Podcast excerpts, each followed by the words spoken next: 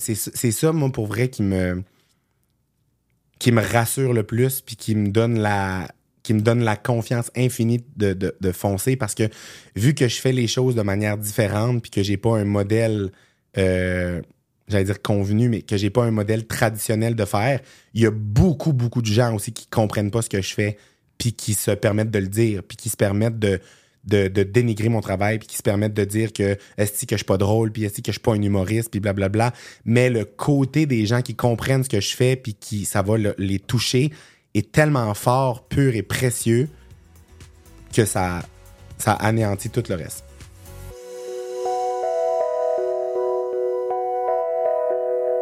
Bonjour tout le monde. Aujourd'hui, je reçois un gars que j'ai rencontré quand je travaillais à Rouge FM. Puis c'est aussi euh, l'ami d'une amie. Hein? On, a, on a des amis en Ouais. commun. Et euh, on l'a tous découvert, je pense, avec tout ces, l'éclat qu'il qu'il projette. On l'a tous découvert pendant la pandémie. Il nous a fait du bien. Il nous a entertainé. Il nous a fait rire. Puis en même temps, il nous donnait de l'information parce qu'il recevait, entre autres, euh, Docteur Arruda à cette époque-là. Alors, c'est nul autre que Matt Doff, Mathieu Dufour. Bienvenue. Ben merci beaucoup, merci, je suis content d'être là. Que j'ai dit en rentrant la première fois, j'ai dit j'ai l'impression de visiter un décor de série que j'écoute parce que j'écoute le podcast, je trouve ça tellement le fun, puis je suis full content d'être là. Ben oui, puis toi, le podcast, tu connais ça? Oui, je connais ça.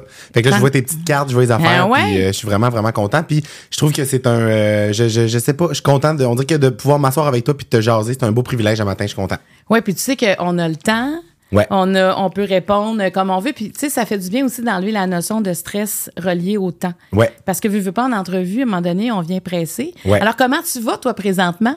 Je vais bien. Je vais bien. Je vais, je, je, vais bien, puis j'en dirais que je suis content de voir. Je suis content de me prêter au jeu, puis j'aime ça faire des. euh, j'ai- j'aime ça jaser justement quand on a du temps. Souvent, je me rends compte que je sais pas, on a, c'est tout le temps c'est ça presse, puis euh, le monde écoute des fois pas les réponses, mais moi je sais que t'écoutes. Je, toi, je sais que t'écoutes. Fait que ça, je trouve ça le fun d'avoir une conversation parce que des fois, c'est pas le fun de parler quand l'autre personne, l'autre bar, écoute pas. Fait qu'on dirait que j'ai- hâte de m'entretenir avec toi puis d'avoir, euh, je sais pas, cette conversation-là. Fait que toi, tu veux vraiment commencer tout de suite, ouvre ton jeu. Ben mon You're Dieu. ready? Oui, je suis comme ça, là, des cartes.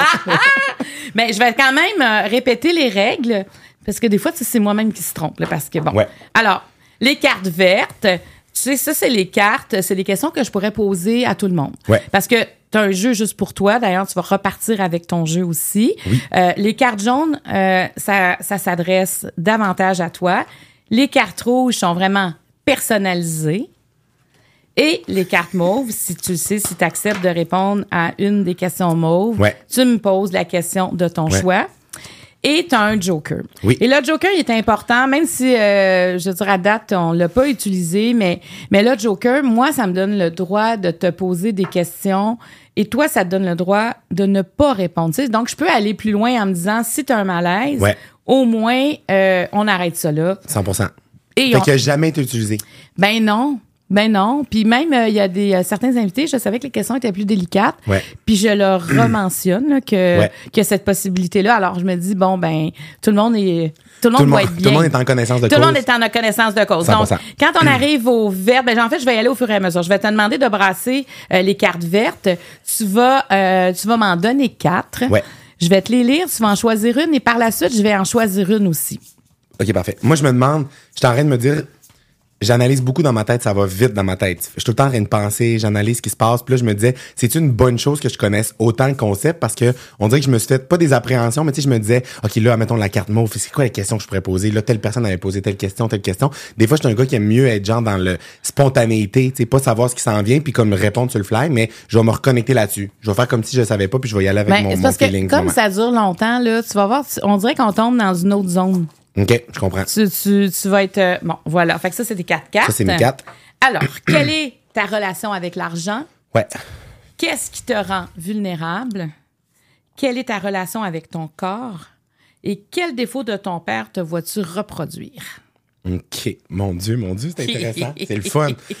OK. Puis là, on dirait que je me dis chacune des questions, je vais en choisir, une- je vais, je vais en choisir qui sont comme intéressantes, tu sais, parce que n'importe quelle, je pourrais répondre puis m'enfoncer dedans puis tout, mais on dirait que je veux Mais comme ça. laquelle qui t'interpelle là, quand je te les nomme? Y en a-tu une? Ben, ma vulné- vulnérabilité. OK. Vulnérabilité, ça, ça m'interpelle parce que c'est comme de quoi on dirait qui est qui est tellement évident que c'est important. Tu sais, c'est tellement comme je sais que c'est important la vulnérabilité, puis on dit que le, le théorique, je le connais par cœur, mais le côté pratique, dans les derniers temps, je me suis rendu compte que je l'appliquais mal.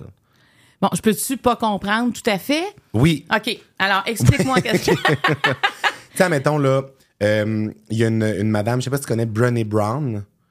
Oui, oui, oui, elle fait des conférences. Elle fait des conférences, euh, elle oui, a, elle oui, a oui, fait oui. des TED Talks beaucoup. Oui, oui, puis- elle est vraiment excellente. Vraiment, là, Sur vraiment. la, mais sur la vulnérabilité, justement. Exactement, ouais, ouais. exactement. Puis Brené Brown, elle a un TED Talk justement sur la, la vulnérabilité. Puis j'ai écouté ça, moi, puis ça me parlait tellement parce qu'elle disait que dans le fond, c'est ça la base, c'est ça la base de tout. Puis quand tu te rends vulnérable, ben tu peux juste bâtir sur du vrai, puis tu peux juste, tu sais, tu peux pas cacher des affaires puis agir d'une manière qui est comme un peu comme croche puis tu sais en tout cas bref fait j'écoutais ça puis j'étais comme Hey, c'est tellement vrai c'est tellement bon puis j'aime tellement ça fait que moi oui tu sais quand t'écoutes de quoi puis ça te parle tu te dis ok ben je vais le faire à partir de maintenant c'est vrai c'est ma nouvelle euh, vérité je vais être vulnérable je vais je vais comme me, me Oui, guider mais est-ce là-dessus que c'est facile d'être vulnérable? Mais non, c'est pas facile. C'est ça qui est dur parce que j'ai comme l'impression que je suis une personne qui aime ça être euh, comme un peu en, pas en contrôle, mais tu sais me montrer en contrôle, tu sais que je j'aime pas ça laisser paraître comme mes failles. Fait qu'on dirait que cette question-là me parlait parce que dernièrement, j'ai comme affronté ça un peu avec justement comme les gens autour de moi, ma famille, tu sais. euh, puis on a parlé de ça, puis genre je me suis rendu compte que je l'appliquais mal un peu. Mais as-tu l'impression, parce que tu as connu quand même une ascension rapide, Ouais. euh, est-ce que ça, ça fait aussi qu'on on sent, je sais pas comment, comme plus fort? Tu sais, quand tu arrives à quelque part, les gens te reconnaissent. Il Ouais. faut aussi que tu démontres. Il faut que tu fasses comme un show aussi. Faut Ouais. te- te- j'ai l'impression, je sais pas, là, mais on dirait que Matt Duff est aussi un personnage par rapport à Mathieu Dufault. Peut-être que je me trompe. Mais il y a. C'est intéressant, c'est- vraiment sais, Est-ce intéressant. qu'il y a une différence entre les deux? Ben, en fait, c'est que moi, j'ai. Le problème qui s'est passé, c'est que, oui, le fait que je devienne connu, puis que ma carrière aille bien, ça a eu une incidence sur moi, puis j'ai comme un ego qui s'est. Comme qui s'est monté dans mon angle mort un peu, que j'aime le dire, parce que moi, je me disais, j'ai tout le temps su que je voulais faire ce métier-là, puis j'ai tout le temps su que j'étais faite pour faire ce métier-là, puis on dirait que j'ai vu des gens. Tu sais, moi, j'ai commencé à travailler en arrière de la caméra. Là. Tu sais, quand je suis arrivé à Montréal, j'étais assistant de, produ- assistant de production sur des émissions de télé. J'ai côtoyé, tu sais, quand je faisais mes stages à Rouge FM, justement, j'ai côtoyé beaucoup de personnes connues quand moi, je ne l'étais pas. Puis je voyais des gens, des fois, qui avaient des attitudes qui se prenaient pour d'autres. Du monde qui était pas fin, du monde qui était comme un peu genre hautain. Puis je Tu me te disais... regardais pas comme tu aurais Oui. dû être regardé. Là. Ben oui, puis Je même comprends. pas nécessairement par rapport à moi, mais genre, je voyais que j'étais comme, hey, moi, je veux me rendre à leur position, mais je veux être smart. Je veux être. Je vais pas me prendre la tête, je vais pas devenir un mangeur de marde, ça me tentait pas de devenir cette personne-là. Fait que quand j'ai ma carrière a commencé, je me suis comme bâti un discours dans ma tête que moi, ça allait pas m'atteindre.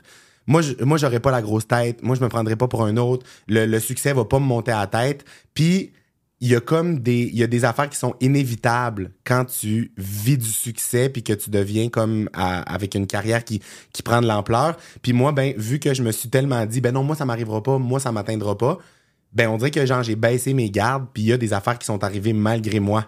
Des gens de, de j'allais dire, pas des, pas, des témoignages, comment qu'on dit, genre des, Tu des gens qui t'en ont parlé? C'est Oui, ça que c'est tu veux ça. dire? Oui, Il y exactement. a des gens qui te l'ont dit. Oui, il y a des gens qui me l'ont dit, puis c'est pas, c'est pas des gens dans le milieu. Ça, tu sais, il y a jamais eu de problème. Tu sais, genre, je me suis jamais euh, mal, en- tu sais, je me suis jamais mal comporté avec une équipe, avec euh, des gens. Mais ça a été des petites affaires comme euh, un peu vicieuses qui se sont comme glissées dans mon, dans mon quotidien. Puis ça a été par rapport comme avec ma, ça a été ma sœur moi qui m'en a parlé un peu. Marie-Michel, Oui, exactement. Mon Dieu, je suis Ouais. comme oui. Euh, fait que c'est ma, c'est ma sœur qui m'en a parlé. Puis on dirait que j'essaie de trouver des exemples de comment ça s'est comme apporté, mais on dirait que j'en ai pas comme concrètement, mais ça a juste été un genre de un peu d'accumulation sur le tard puis j'avais des, des fois des réactions que genre je, je snappais vite là, tu sais genre ma patience qui était comme un peu euh, à vivre ou des trucs comme ça puis ben si ma sœur m'en avait pas parlé ben je, je l'aurais jamais su tu sais. Donc, on peut ne pas se rendre compte oui qu'on change. Vraiment, vraiment. Puis je pense que c'est ça qui est, c'est ça qui est un piège en fait. J'ai l'impression que, tu sais, même les gens qui sont les plus, euh, je sais pas, mais il y en a des gens qui sont reconnus là pour avoir une attitude un peu euh, désagréable dans ce milieu-là. Puis je pense que je me dis, c'est tu parce que personne leur a dit, tu sais? Mais c'est sûr que, tu sais, euh, l'entourage, là, Mathieu, Ouais. c'est super important. Il y a des gens qui vont s'entourer de gens qui vont juste leur dire qu'ils sont bons. Ouais. Il y a des gens qui vont s'entourer de gens qui vont leur dire aussi quand ils sont pas bons Ouais. ou quand ils sont pas à bonne place. Ou... Fait qu'il faut savoir, tu sais, est-ce qu'on veut être encensé ou on veut avoir la vérité? Exactement. Je pense que ça, c'est fondamental parce que c'est facile de tasser les gens qui nous disent la vérité. Ouais. Puis de s'entourer, euh, puis surtout, tu sais, c'est une équipe, des fois, que tu payes. Tu sais, Ouais. tu peux choisir ton monde, puis ces gens-là vont toujours te mettre sur un piédestal, mais sais, se faire mettre sur un piédestal, C'est dangereux. c'est faux, ça. Ben, c'est faux Tu complètement. sais, dans le fond, pourquoi tu serais plus sur un piédestal que quelqu'un d'autre? Exactement. Puis T'sais. moi, j'ai l'impression aussi que, tu sais, c'est très valorisant d'avoir du succès. Tu sais, c'est comme très, euh, je veux dire, ça, ça te Mais rend toi, ça- voulais du succès, Mathieu. Tu voulais ça dans ta vie. Ben, en fait, c'était pas comme le succès tant que ça que je voulais, tu sais, comme réussir à être connu, blablabla, mais c'était plus le, le- qu'est-ce que ça me procure de faire ce métier-là? J'ai tout le temps fait rire les gens, j'ai tout le temps euh, mis un sourire d'en face. Tu sais, moi, ma- on dirait que ma mission sur la Terre, c'est de mettre un sourire dans le visage de plus de gens possible. tu le sais depuis quand, ça? Ça, je sais depuis genre euh, primaire, je pense. Tu sais, depuis que je suis vraiment jeune, j'ai tout le temps été le petit clown dans les classes, j'ai tout le temps fait rire, j'ai tout le temps Mais fait de pas le petit l'improvisation. clown malheureux. Euh, non, pas le petit clown malheureux. C'est ça, parce que tu sais, des fois, t'es le petit clown. Ouais. Parce qu'en dedans, mais toi, t'es profondément comme ça. Oui, je suis vraiment, vraiment, vraiment comme ça. Puis, tu sais, tu me posais la question, y a-t-il une différence entre Matt Duff puis Mathieu Ouais. Dufour? Puis ça, c'est drôle parce que j'en parlais avec mon psy, il y a pas longtemps. Puis moi, j'ai tout le temps... Tu sais, mettons, il y a vraiment des, des humoristes ou des personnalités connues qui ont des personnages clairs, là, tu sais, qui sont sur scène, puis à la limite, ils ont un, un costume, une attitude complètement différente. Puis quand ils sortent dans leur vie privée, ils sont vraiment comme complètement différents. Ouais. Tu sais, tes croix sont super introvertis, ils ont comme, tu sais, ils sont pas la même personne du tout. Puis moi, j'ai tout, une de mes une, un de mes, une de mes caractéristiques, c'est que je suis la même personne. Dans le sens que une des affaires que je me fais le plus dire, sais, de mes amis euh, d'enfance, des gens qui me connaissent depuis tout le temps, quand on vient te voir en show, Mathieu, t'es la même personne. Tu nous ra- tu racontes des affaires sur scène comme tu nous racontes des trucs quand on fait un souper à Lilo le vendredi soir. Puis moi, ben, ça a peut-être une fierté pour moi, ça, de me dire, hey, je suis comme, tu sais, je suis la même personne. Fait que c'est, on dirait que je trouvais ça moins dur à naviguer là-dedans parce que, ben, j'ai pas à me forcer à agir d'une, d'une manière quand je suis dans mon quotidien puis d'une manière quand je suis sur scène. Mais ça a eu aussi un impact négatif, ça, parce que je me, on dit que j'ai juste pendant, puis là, je, suis dans ce processus-là, là, en ce moment avec mon psychologue, tu sais, fait que genre, je comprends même pas tout encore. Mais ce que j'ai compris de ça, c'est que, on dirait que je voulais pas faire la différence entre Matt Duff puis Mathieu Dufour parce que je me disais, ben, je suis la même personne, mais Matt Duff a des côtés, des caractéristiques, des aspects de sa personnalité qui sont mis de l'avant dans mon travail, tu sais, le côté extravagant, le côté faire rire les gens, blablabla. Puis ça, ben, depuis tout le temps, dans le fond, c'est juste ça qui est valorisé, on dirait, pour moi. Tu sais, genre, les gens me trouvent drôle, les gens, ils me, je, les- je les fais rire. Facile d'approche. Facile euh, d'approche. oui, oui, oui, oui. Mais reste que des fois ça m'arrive que je- des fois ça arrive que genre je m'endure pas, des fois ça arrive que j'ai des journées un peu plus down. C'est comme si ben en me disant que je suis la même personne, c'est comme si je, je me permettais pas de vivre ces émotions là. Je comprends. Fait que là ben justement je fais des je fais des jokes des fois mettons avec ma sœur ou avec les gens qui sont proches de moi. Puis là genre je comme je dis de quoi puis je suis comme Madoff euh, Madoff, est- Madoff serait content mais là c'est Mathieu Dufault qui est là soir. Tu sais je fais je, joue Mais avec donc, ça, ça, pour apprendre à comprendre. comme de le voir plus comme un personnage, ce Ouais. Duff-là. Et toi, Mathieu Dufault, pour, pour rester toi-même, dans le fond. Ouais, puis ça, on dirait que ça, je voulais absolument pas te dire cette phrase-là avant, que c'était un personnage parce que j'avais l'impression que c'était pas vrai. J'avais l'impression, je voulais pas que le monde pense que ce qu'il voit sur scène, justement, Madoff ou sur les réseaux sociaux, que c'était exagéré, que c'était extravagant, puis que c'était pas vrai, puis que je le forçais parce que c'est vraiment moi pour vrai. C'est vraiment un aspect de moi qui est présent, mais il existe d'autres choses aussi, puis ça m'arrive que je suis pas Mais de même. si on va voir, par exemple, un chanteur sur une Ouais. scène, ben, dans sa vie, euh, il est chanteur quand je vais le voir, mais quand il débarque la scène, c'est pas un chanteur. Mais c'est la même personne. Ouais, mais j'ai comme l'impression que c'est différent avec l'humour parce que, tu sais, mettons, le chanteur, il a sa guitare, il fait ses tunes. Quand tu vas le croiser dans le métro, il fera pas ses tunes. C'est ça, je comprends. Fait Il aura toi, pas on sa voit guitare. la même personne. Mais moi, c'est la même personne parce que si tu me croises dans, si tu me croises, mettons, à l'épicerie puis tu me parles, ben, inévitablement, c'est sûr qu'on va tomber dans une conversation Fait on va se mettre ça, à rire, ça t'empêche, dans le fond, de toucher à ta vulnérabilité. Parce Yeah, que ouais. sur scène, t'es- tu sais, t'as comme une responsabilité aussi face à ton public. Exactement. Puis on dirait que de, d'où l'affaire que j'ai appris en écoutant justement le, le truc de Brené Brown. Ouais, c'est sur de- Netflix, faut le dire aux gens. hein, Ouais. euh, c'est là que tu l'as vu, la conférence? Euh, ben, moi, je l'avais vu sur TED Talk. OK, t'en as là, puis t'en as une sur, euh, Netflix aussi Ouais. de Brené Brown. C'est pas René, c'est bien Brené Brown. Comme René, mais avec un B. Ben en avant. ouais, exactement. Brené. Mais en, en- on dirait qu'en permettant ça, on dirait que tu quand tu comprends ça, exemple là, que je comprenais pas l'affaire de deux personnages, tu sais, que Matt Duff puis Ouais. Mathieu, ben on dirait que ça fait juste... La vulnérabilité, j'ai l'impression que c'est une soupape pour pas vivre tes émotions toute seule. Parce que si tu gardes ça pour toi, puis tu te montes un gros bateau dans ta tête, puis tu te montes un gros scénario, on dirait que genre, ça a l'air plus gros, mais dès que tu en parles à quelqu'un, tu te permets d'avouer ça à quelqu'un, on dirait que tu peux brainstormer là-dessus puis partager cette Puis la vulnérabilité, ça permet de développer des relations profondes Ouais. aussi. Parce que c'est là que tu vois que quand quelqu'un accepte de se montrer vulnérable, Ouais. ça mérite tout le respect et toute l'écoute. Oui, c'est vrai. Tu comprends? Parce que tu touches à quelque chose de précieux quand on arrive dans la vulnérabilité. Ouais. Puis c'est comme si, c'est comme si, justement, vu que moi, je fais rire le monde, tu sais, vu que moi, je fais rire le monde, je suis drôle, je mets un sourire d'en face des gens, je vais pas aller, je vais pas. Il y a deux affaires qui m'empêchaient de toucher à ma ma vulnérabilité, c'est le fait que moi, ma job, c'est de faire rire. Moi, je veux faire rire, fait que je vais pas aller déranger le monde avec mes problèmes. Ouais, puis le monde s'attend à ce que tu fasses rire aussi. Oui, c'est ça, Tu sais, Il y a une exactement. attente qui est là. Vraiment, Ouais, vraiment. ouais. Fait que j'étais comme, je vais pas aller brailler, je vais pas, genre, je vais pas me montrer ce côté-là. C'est pas beau. C'est pas ça. Le monde, il m'encourage parce que je suis drôle, puis il m'aime parce que je suis drôle. Fait qu'il y avait cette partie-là. Puis il y avait aussi la partie, un peu par rapport à, c'est comme, je, je, le vis, je vais le gérer tout seul. Je vais, gérer, je vais gérer ça tout seul, je vais pas déranger personne avec ça. Je suis fort, je suis capable, puis après ça, on va aller s'amuser. Puis je vais, quand je vais être seul avec mes problèmes, je vais y penser, je vais gérer ça, puis après ça, on va retourner avoir du fun. Mais genre, j'apprends que ça peut cohabiter. Puis au contraire, quand tu laisses les deux cohabiter, on dirait que c'est encore plus riche. Puis c'est là que tu vois les vraies relations, en fait. Si si je, disais, je, sais pas, moi, je nomme un problème à quelqu'un, puis qui me dit, genre, ben là, c'est bien lourd quand tu me parles de ça, mais je suis comme, c'est ces drapeaux red flag, là, tu sais, comme, t'es éliminé, là, tu sors de ma vie, dans le sens qu'il faut, je, je, je, cherche les relations où je peux partager ça. Avant, tu avais peut-être la misère avec ça, Ouais. à ne pas plaire à la personne qui était devant toi? Euh, ouais, peut-être un peu. Peut-être un peu, mais sans pas, sans pas plaire, je voulais, je voulais que ça soit drôle, je voulais que ça soit le fun tout le temps. Euh, puis mettre un peu ça de côté, puis genre ça, ça faisait comme des Mais accumulations. là, tu es pas le en couple depuis, depuis pas si longtemps. Euh, je suis pas en couple. T'es Plus pas en couple. Ah, t'es plus en couple, été en couple, mais là, je suis plus en couple. OK, mais tu n'avais jamais été en couple avant, si je ne me Jamais. trompe pas. Ouais, jamais. Donc, le fait d'avoir été en couple, Ouais. est-ce que ça aussi, ça a accéléré ce processus-là? Parce que quand tu es en Oui. couple, tu sais, l'amour, c'est la baisse, justement, des barricades. Ouais. C'est, faut être capable de se montrer sous son vrai jour, Ouais. sans avoir de pression, en étant complètement soi-même. Ouais, ben c'est sûr que ça a aidé. C'est sûr que ça a aidé ça. Puis oh, je pense que c'est peut-être une des raisons pour laquelle, tu sais, je. Je pense pas que c'est une des raisons pour laquelle j'avais pas été en couple avant, tu sais, que j'avais de la misère à montrer justement, tu sais, à baisser Mais ces sauf barrières-là que et ça tout. t'a forcé à... Mais d'aller là-dedans à 100%. Puis c'est, on dirait que ça me fait comprendre que ça pouvait avoir de la force de faire ça. Ça pouvait te donner justement autant de la force dans une relation, tu sais, de solidifier une relation, mais autant de.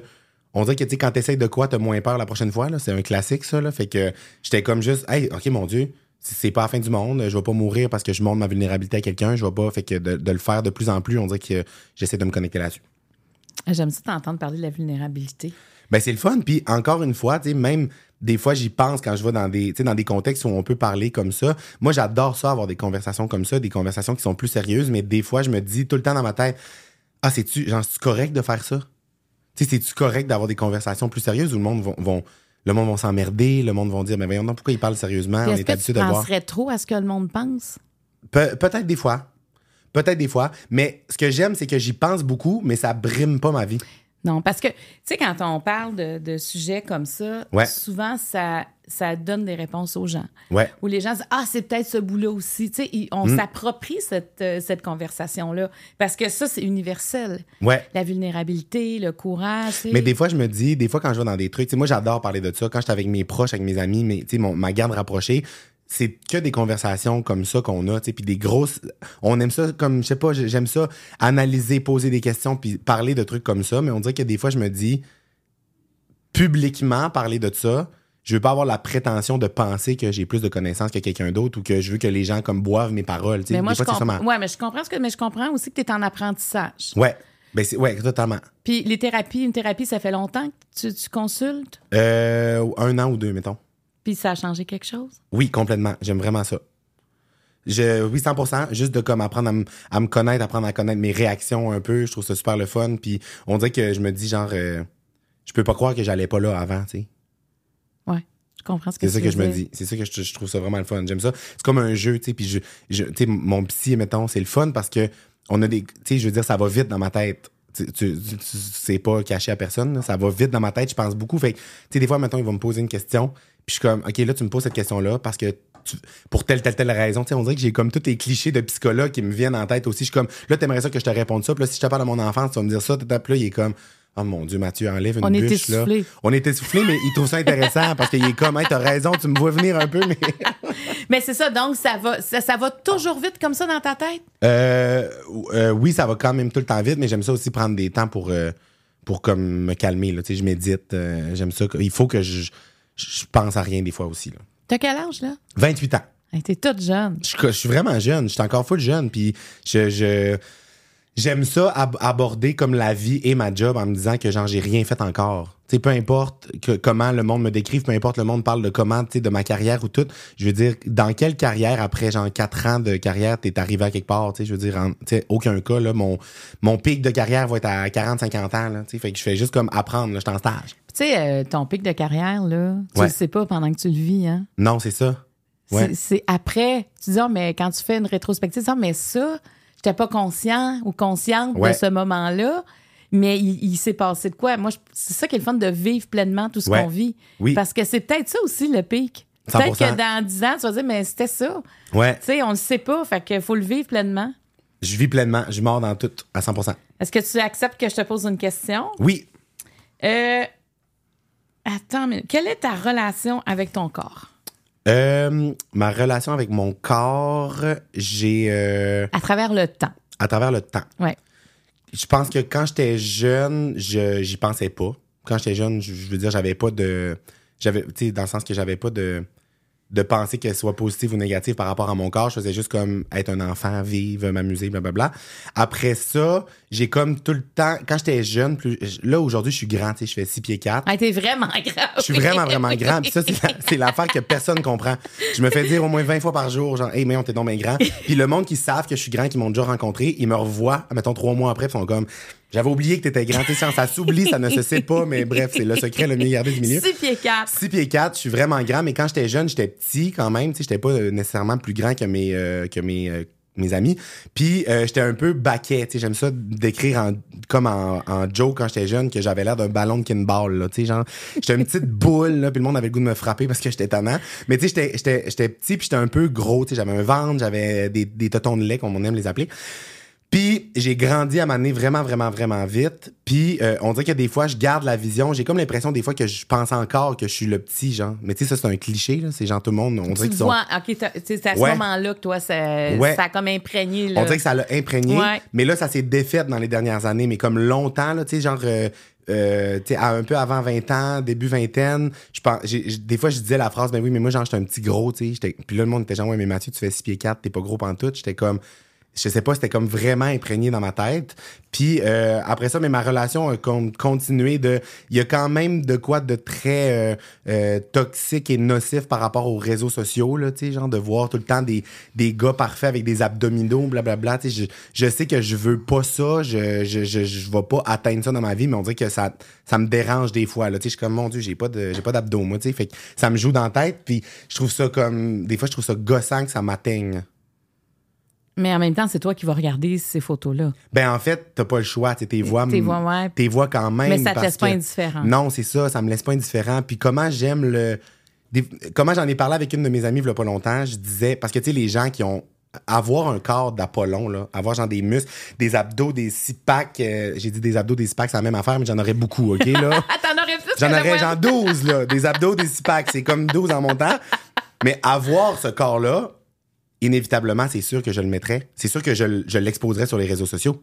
Ça serait sûrement comme peut-être ça ferait partie de mon, mon travail. Je serais peut-être un entraîneur, je serais peut-être un mannequin. Parce que je tu peut-être- montrer aussi tout l'effort qu'il y a derrière Oui. ça, à quelque part. 100 Fait que l'autre jour, j'ai décortiqué ça avec une de mes amies et j'ai apporté le terme de super pouvoir, OK? Dans la vie, j'ai l'impression qu'on a tout un super pouvoir, un aspect de notre personnalité ou quelque chose qu'on possède, qu'on a travaillé fort dessus et qui est qui nous rend fiers, qu'on qui nous permet de naviguer à travers la vie de manière plus simple parce que on possède ça. Puis moi, j'étais comme ben moi c'est moi c'est ma tête, c'est ma vision de la vie, c'est mon humour, c'est les idées qui me passent par la tête. Puis ça, je suis vraiment fier de ça, puis je suis bon là-dedans. Puis est-ce que je l'expose sur les réseaux sociaux? Ben complètement. Je, je gagne ma vie avec ça. Sur mes réseaux sociaux, c'est que des, c'est que moi qui parle, qui fait des jokes, qui me parle Mais, de ma mais vision c'est de toi la qui vie. t'arrive 56 000 choses aussi. Oui, mais parce que je- j'ai vois venir, je ça. mords dedans. Tu sais, quand, quand les gens me disent, ouais, mais Mathieu, ça arrive juste à toi, je dis tout le temps l'exemple. Si, admettons, toi puis moi, on part sur le même coin de rue, qu'on se rend à la même destination, toi, ça va pouvoir te prendre 10 minutes parce que ça se peut que tu fasses juste regarder devant puis tu te rends à ta destination. Mais moi, je vais peut-être voir huit opportunités sur le chemin qu'il se passe de quoi, voir de quoi de drôle, arrêter, parler avec Toi, la tu vas personne. prendre les chemins de traverse, Je là. prends les chemins de traverse à 100 puis dès que je vois quelque chose, ben moi j'arrête. Moi mes amis m'appellent Mathieu, il arrête. Moi je rentre dans les places, j'arrête, je parle. Si je vois quelque chose de drôle, je vais aller parler au monsieur, hey, faites-moi essayer votre char, c'est non, tu comprends, je j'ai comme provoques les affaires à quelque je provoque part. les affaires Ouais, à quelque part parce que Ouais. j'aime ça puis mais il y a pas tout le monde qui peut faire ça parce que je veux dire des fois ça t'amène dans des situations qui sont un peu absurdes, ça te ça te confronte avec des gens bizarres un peu des fois, mais moi j'aime ça puis je suis bon du monde. Fait que j'aime ça. Mais euh, c'est ça fait côté super pouvoir, ben moi mon super pouvoir c'est d'être drôle puis c'est d'être le d'être- je sais pas extravagant puis extraverti. Puis je le mets beaucoup sur les réseaux sociaux, fait que j'étais comme si j'avais genre j'avais une shape de rêve puis j'étais tellement en forme puis j'étais puis je gagnais ma vie avec ça mais c'est sûr que je le ferais aussi fait que quelqu'un qui est vraiment mettons en forme qui regarde mon compte Instagram ça se peut que cette personne là se dise hey, j'aimerais ça être aussi quick que lui j'aimerais ça être drôle j'aimerais ça être euh, avoir la répartie qu'il a puis qu'il l'a pas puis peut-être que lui ça le complexe à un certain point fait que je me dis la même affaire de mon côté je suis comme ben je vais enjoyer mon super pouvoir à moi je vais en profiter je vais être fier de ce que j'ai puis je vais arrêter de me comparer aux voisins Donc, tu es en paix avec ton corps. Ouais, je suis en paix. Je suis vraiment en paix avec mon corps. Puis, une affaire qui me permet d'être en paix avec mon corps, c'est de, de bouger. Je me suis rendu compte que si je bouge, si je bouge pas, puis si je m'entraîne pas, admettons, là, j'ai le. L'exemple qui m'est venu, c'est que avant j'avais comme une hygiène de vie qui était moins bonne un peu. Là, en sortant de l'école de l'humour, on allait dans les bars, je buvais beaucoup. Moi, j'étais un gars qui aime ça faire le party. Puis, admettons que je mangeais mal, je buvais pendant comme une couple de mois. Puis là, ben, une semaine, je me disais, OK, là, je me reprends en charge. Je me reprends en charge, là, je, je m'entraîne. Je commençais à m'entraîner deux jours. Je me voyais dans le miroir, j'étais comme, mon Dieu, je suis donc en forme. Tu sais, je me sens donc bien en forme. Après deux jours. Après deux jours, mais j'avais le même corps que j'avais le deux jours là. Puis j'étais comme ah c'est juste une affaire de mental dans le fond, tu sais. Fait que euh, c'est ça. Fait que je pense que c'est important de me garder dans une belle routine, de bouger puis euh, de se sentir bien. Mais quand, quand tu étais plus jeune, tu disais quand tu étais plus rond, est-ce que Ouais. tu t'es fait écœurer par rapport à ça quand tu étais jeune? Non, je me suis pas fait écœurer par rapport à ça quand j'étais jeune. Le monde m'a-tu déjà écœuré? Ah ben non, mais le monde m'écœurait parce que j'avais les pines dures. je souffre du SPD, le syndrome des pines dures. Je suis tout le temps piné. En tout temps, je suis piné. Je- Désolé, on s'en va là. Mais je suis tout le temps piné. Fait que le monde m'écœurait à cause de ça. Le monde m'appelait genre euh, grosse pine.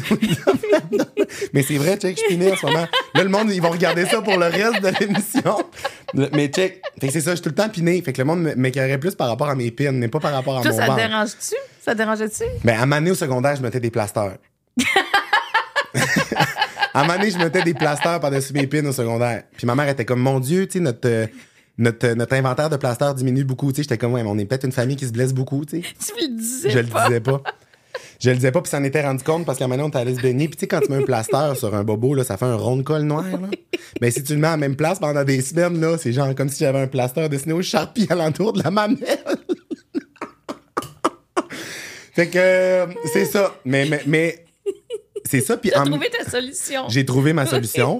Puis honnêtement, une affaire que j'ai trouvé qui, qui rend vulnérable et qui décomplexifie, c'est de rire des trucs qui me qui me dérangent. Fait que de parler de ça, on dirait que ça me donne, je sais pas si c'est comme de quoi qu'il faudrait que je vois avec mon psy, je sais pas si c'est une bonne chose ou une mauvaise chose, mais on dirait que ça me, ça me fait reprendre le contrôle du narratif, de parler moi-même de quelque chose qui est comme un peu sensible pour moi, mettons mes pins, blablabla, mais le fait d'en rire, ben on dit que j'en ai déjà parlé, je l'ai déjà accusé, fait que si quelqu'un me fait une joke là-dessus, je vais être comme, j'ai fait une joke déjà là-dessus, puis elle était meilleure. Ben, c'est parce que ça désamorce. Ouais, exact. Tu sais, d'aller au-devant, surtout avec ce qui nous arrive à nous. Ouais. C'est vrai que quand ça vient de quelqu'un d'autre, des fois, c'est plus dur à prendre. Ben oui. Tu sais. Quand la personne te met quelque chose en lumière que tu savais pas, puis il fait une joke, t'es même. C'est rough. Mais euh, j'aime ça rire de moi. Je, je- ça me dérange pas de rire de moi, fait que euh, c'est ça. Mais tant mieux si t'aimes ça, rire de toi. Ouais. C'est sain. Est-ce qu'on va passer au niveau jaune? Alors, jaune. euh, même service, tu les part. brasses et tu m'en donnes trois cette fois-là. Trois, d'accord. Ouais. ouais. Alors, toi, t'étais pinaille, celle-là est bonne. Ben, Je la trouve bonne. Mais tu sais, les gens qui me suivent, ils le savent, là. C'est quelque chose que je parle souvent. Oui, je, oui, oui, oui. Je suis vraiment, vraiment piné, puis euh, tu sais, c'est ça. Alors, quand je me regarde dans le miroir, je vois. Que représente le lien que tu as avec ta sœur dans ta vie? Ouais. Quel est le plus grand défi que tu as surmonté? Euh, Fait que là, il faut que je choisisse. Oui, OK. en choisis une. Donc, qu'est-ce que tu vois quand tu rentres dans le miroir? Je prendrai pas le miroir. On vient de parler Ouais. de mes pins, puis tout. Fait que quand je vais dans le miroir, je vais deux grands pins. Parce que tout dépendant de la distance que je suis avec le miroir, des fois, mes pins, ils frottent dans le miroir. C'est pas vrai. Je peux couper, c'est comme une pointe de diamant, je peux couper. Euh, ben, peut-être peut-être ma sœur. Le lien avec ta sœur? Peut-être ma sœur, parce que ce que je trouve le fun quand je réponds à des questions, c'est qu'on dit que c'est comme un.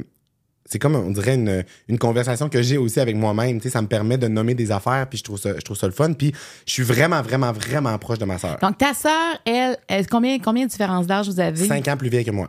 OK, donc t'es le petit frère. T'es Je son suis le frère. petit frère. OK. Ouais. Puis c'est intéressant la, la relation avec ma sœur parce que ça remonte à loin. Ben, je veux dire, comme n'importe quoi, là, vu qu'on est nés tu dans la même maison. Ouais, elle, elle t'a toujours connu. Pas tout. Elle, elle m'a toujours connu. Oui, c'est ça. Moi, j'étais arrivé. Ma sœur était comme un, un enfant qui était comme, tu sais, quand elle était plus jeune, mais encore aujourd'hui, mais tu sais, ma sœur était un enfant plus facile que moi j'ai été. Tu un peu plus calme. Tu sais, un bébé qui pleurait pas. euh. Toi, t'étais comment? Moi, j'étais, puis ça, moi, je veux dire, je m'en rappelle plus, mais quand ma famille m'en parle, j'étais une tornade. Ça a l'air que j'étais incontrôlable. Genre, j'étais un bébé, je broyais tout le temps. Je, genre, je broyais, broyais, broyais. Ils savaient plus quoi faire avec moi des fois. Euh, tu sais, genre, mes parents, ils me parlent de moi quand j'étais jeune de même. Tu sais, c'est super le fun quand on se rappelle les souvenirs de, de, de, de- mon enfance. Là. Ils sont comme Marie-Michel était donc, ben, fais un petit bébé qui dérange pas dans toi. Eh, pas moi, pas sur toi. Euh, tu broyais, tu broyais, si t'étais gossant. Euh, nanana, des fois, mettons, quand c'est mon père qui passait la journée avec moi, ça, c'est une histoire que je me suis fait raconter maintes et maintes fois. Ah, Mettons, mon père passait la journée avec moi. Là, quand ma mère arrivait le soir, il me il me tendait de même à ma mère puis il était comme je suis plus capable genre j'étais vraiment comme un bébé difficile ça a de l'air Qu'est-ce que ça te fait d'entendre ça aujourd'hui? ben je suis comme on dirait que je m'entorche dans ma tête j'étais pas là je m'en rappelle pas puis genre c'est pas moi qui avait à s'occuper de moi Mais pour tes parents, t'as été tout en... Est-ce que t'es le dernier enfant? ouais je suis le dernier Ah, il y a enfant peut-être... c'est peut-être pour Il y a ça peut-être une réponse Mais là. ouais, c'est peut-être pour ça. Mais en même temps, ouais, c'est ça. Fait que, tu sais, je suis comme, j'étais vraiment, j'étais vraiment gossant. Fait que, tu sais, quand je suis arrivé, quand je suis arrivé, moi, quand ma soeur avait 5 ans, je suis venu vraiment changer la, dynamique familiale, là. Parce que, tu sais, quand t'as 5 ans, t'es conscient de ce qui se passe, tu rentres à la maternelle. Fait que ma soeur avait une, vie de famille avec mon père, ma mère, tu sais, ils étaient comme rodés dans leur petite routine, relax, blablabla. Et là, moi, je suis débarqué là-dedans, puis genre là, broyé, gossant, tu sais, fait que tu sais, j'ai comme changé un peu, tu sais, la donne dans la famille. Puis euh, quand on était plus jeunes, tu sais, quand on a grandi, ma soeur puis moi, j'étais, ma soeur, j'ai tapé sur le chou. Genre, j'y tapais sur les nerfs complètement. Parce que j'avais beaucoup d'énergie, je voulais parler, je voulais, je voulais tout le temps comme euh, jouer avec, je voulais son attention, je voulais donc bien de l'attention. Euh, quand ma soeur apportait des amis à la maison, ben moi je voulais leur montrer mes jouets. Tu sais, genre, moi j'arrivais, j'étais comme, ok toi, tu t'en viens, je te fais un spectacle dans le salon, je te montre mes jouets, je me déguise, je te montre quelque chose. Fait que ma soeur, elle, tu sais, adolescente, qui amène ses amis à la maison, tu nous califfes la paix là. Tu sais, genre, elle avait pas envie que le petit frère soit gossant de même, tu sais. Fait que il y avait cette dynamique là. Puis ça, c'est vraiment cute parce que mon père arrêtait pas de dire à ma sœur, quand il avait comme, je sais pas quel âge, moi peut-être 14-15 ans, mon père, il disait, un jour, ton frère, ça va être ton meilleur ami. Puis ma sœur a pogné nerfs. Elle disait, t'es-tu malade? Genre, jamais, jamais, ça arrivera pas, ça arrivera pas, ça arrivera pas, ça arrivera pas.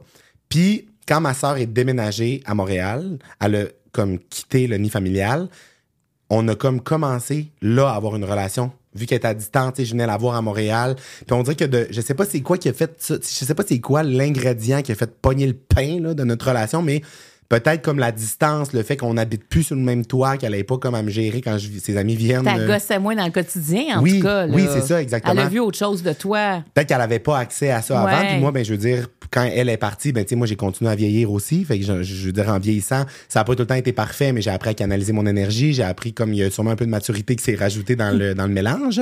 Fait que, on est devenus comme super proches. Puis, ben, là, moi, je suis déménagé à Montréal aussi. Puis, on habite à côté. On habite super proche. Je suis parrain de sa petite fille de 5 ans. Puis, on se voit comme tout le temps. Tu sais, genre, ma, ma sœur, son chum, puis euh, une de une de nos amies de la famille, qui, qui me connaissent depuis qu'on est jeune, ben on est comme un genre de on s'appelle le QG là, chez ma sœur, c'est c'est l'endroit que j'ai tout le temps envie d'être, c'est là que je peux être moi-même à 100%, puis c'est là que je peux vraiment comme je sais pas, c'est là que je peux être moi puis avoir les plus vraies conversations, pas avoir de masque, pas avoir rien, c'est vraiment beau tout ça. Puis elle te dit aussi les quatre vérités. C'est ce Oui. que je comprends aussi. Oui, puis ça, ça a été justement, on dirait que tu sais, tu dis quelle, quelle est la plus grande épreuve que Ouais, tu as eu à surmonter, puis on pourrait faire un, un merge de cartes. Faisons-le. Mais il y a eu justement un genre de. un- un- Il y a eu un élément déclencheur, mettons, dans les deux dernières années, un événement qui s'est passé où j'ai comme. J'ai agi de manière vraiment pas smart avec ma sœur. Mais c'était pas envers ma sœur que j'ag- j'agi- j'agissais comme ça. C'était juste un genre de trop plein d'émotions. Puis genre, on dirait que j'ai comme vu noir, je savais plus ce que je- genre, puis j'ai comme dit des affaires que je pensais pas. Puis il y a eu un genre de peu de je suis pas vraiment pas fier de ça, mais tu sais, maintenant, aujourd'hui, je le vois avec du recul, puis ça a apporté plein de belles conversations. Mais ma sœur, qui est vraiment comme une personne tellement à l'écoute, qui est tellement connectée sur ses, émo- ses émotions, puis qui est, qui est, en tout cas, moi, je veux dire, c'est mon modèle dans plein d'affaires. je vais souvent chercher conseil chez ma sœur, puis j'aime ça, avoir son opinion sur des trucs, est vraiment comme très rassurante pour moi. Puis ma sœur, elle m'a fait une intervention. Ma sœur m'a fait une intervention. On s'est assis sur mon divan chez nous, puis elle me parlait. Puis quand c'était une conversation, c'était pas genre moi je parle aussi là. Ma sœur est arrivée puis elle m'a juste dit là, tu m'écoutes, j'ai une note de sel à te passer. Puis après ça, on parlera, puis on prendra le temps que tu veux, mais genre moi faut tout que je te nomme ça, nanana. Elle m'a nommé des grosses affaires, j'en revenais pas, elle me disait des trucs puis OK, OK, mon Dieu, je réalisais, je réalisais, puis après ça, ça l'a comme fait un avant puis un après pour comprendre des affaires que si ma, si ma m'avait pas dit, j'aurais. Elle m'a comme ramené sur terre, on dirait. Puis j'étais pas rendu, j'étais pas rendu loin, là, tu sais, pas rendu, j'étais, pas rendu une personne qui était comme méchante avec le monde, puis blablabla, vraiment pas. Mais j'ai eu un petit côté que l'ego m'a peut-être euh, monté, tu sais, genre quand tu tiens un paquet de ballons à l'hélium, là. Fait que là, j'ai peut-être genre levé de ça du sol, là. Puis ma soeur est arrivée. À péter tes ballons. à péter les ballons. J'ai fait oh shit, ok. Ouf, ok, ouais. Je savais pas que ça pouvait comme. Ça a été vraiment vicieux puis insidieux, tout ça. Puis je me suis dit, Chris, imagine, c'est ça, le monde qui ont pas des gens proches de même qui osent faire ça. Puis qui ont pas non plus l'humilité de se dire, OK, là, genre, euh, j'ai- c'est beau, je- je- j'ai merdé, puis genre, euh, j'ai. Fait que ça a vraiment été comme très, très, très bénéfique pour moi, puis je, je- je suis très reconnaissant euh, pour ma soeur. Mais elle a eu du courage de faire ça aussi. Euh, oui, mais notre relation permet ça. Parce qu'on est vraiment toujours. ferais la même chose. Je ferais la même chose, puis dans le sens que on s'est tout le temps dit qu'on allait se faire ça, puis qu'on sais, on a une expression, ma soeur puis moi, on se dit tout le temps, on se fait la courte échelle jusqu'au ciel. Sais, toi puis moi, on se fait la courte échelle jusqu'au ciel, puis on, s'amène, on, on, on se hisse quand l'autre va moins bien, on s'amène dans des zones, puis fait que c'est ça, fait que ma soeur me fait ça, puis on dirait que c'est la première fois que comme j'en parle, puis j'ai déjà entendu d'autres artistes parler de ça, d'affaires qui leur est arrivées ou qui avaient agi de manière négative, puis encore une fois, je- on dirait que je sens le besoin de le dire, mais ça a vraiment été à me pogner au degré 1 là, de ma, de ma qu'elle- tête parce enflée, qu'elle mettons. te, parce qu'elle te côtoie. Ouais, Tu sais, elle l'a vu rapidement. Si Oui. tu l'avais vu sur un, tu sais, aux deux mois, trois Ouais. mois, peut-être tu aurais été rendu au niveau 3. oui, 100% Parce que le- votre quotidienneté permet de voir les moindres petits changements. Exactement. Puis c'était toutes des affaires de comme, c'est ça que j'aime appeler un peu grade 1 de ce que la popularité peut apporter, Mais ça de ce que mais l'argent est-ce que peut ça apporter. t'a fait peur, ça, de dire ça, le gradin, ça arrive, puis je m'en rends pas compte, Oui, puis ben déjà, oui. je pète ma coche, Oui. tu sais. euh, Mais complètement. Puis ça me fait, ça me, ça me fait, on dirait, parce que, tu sais, comme je te disais, moi, avant, je disais, ah, moi, ça m'a- moi, j'aurais pas ces problèmes-là. Moi, je, ça va, je, je suis terre à terre, je, je m'analyse, je vais pas me prendre la tête, ça va pas m'arriver. Fait que j'avais, moi, la certitude que j'étais en contrôle de tout, puis que tout allait bien. pendant que tu montais avec tes Mais ballons. pendant que mes ballons montaient, Ouais. je voyais pas que je touchais pas au sol de ça.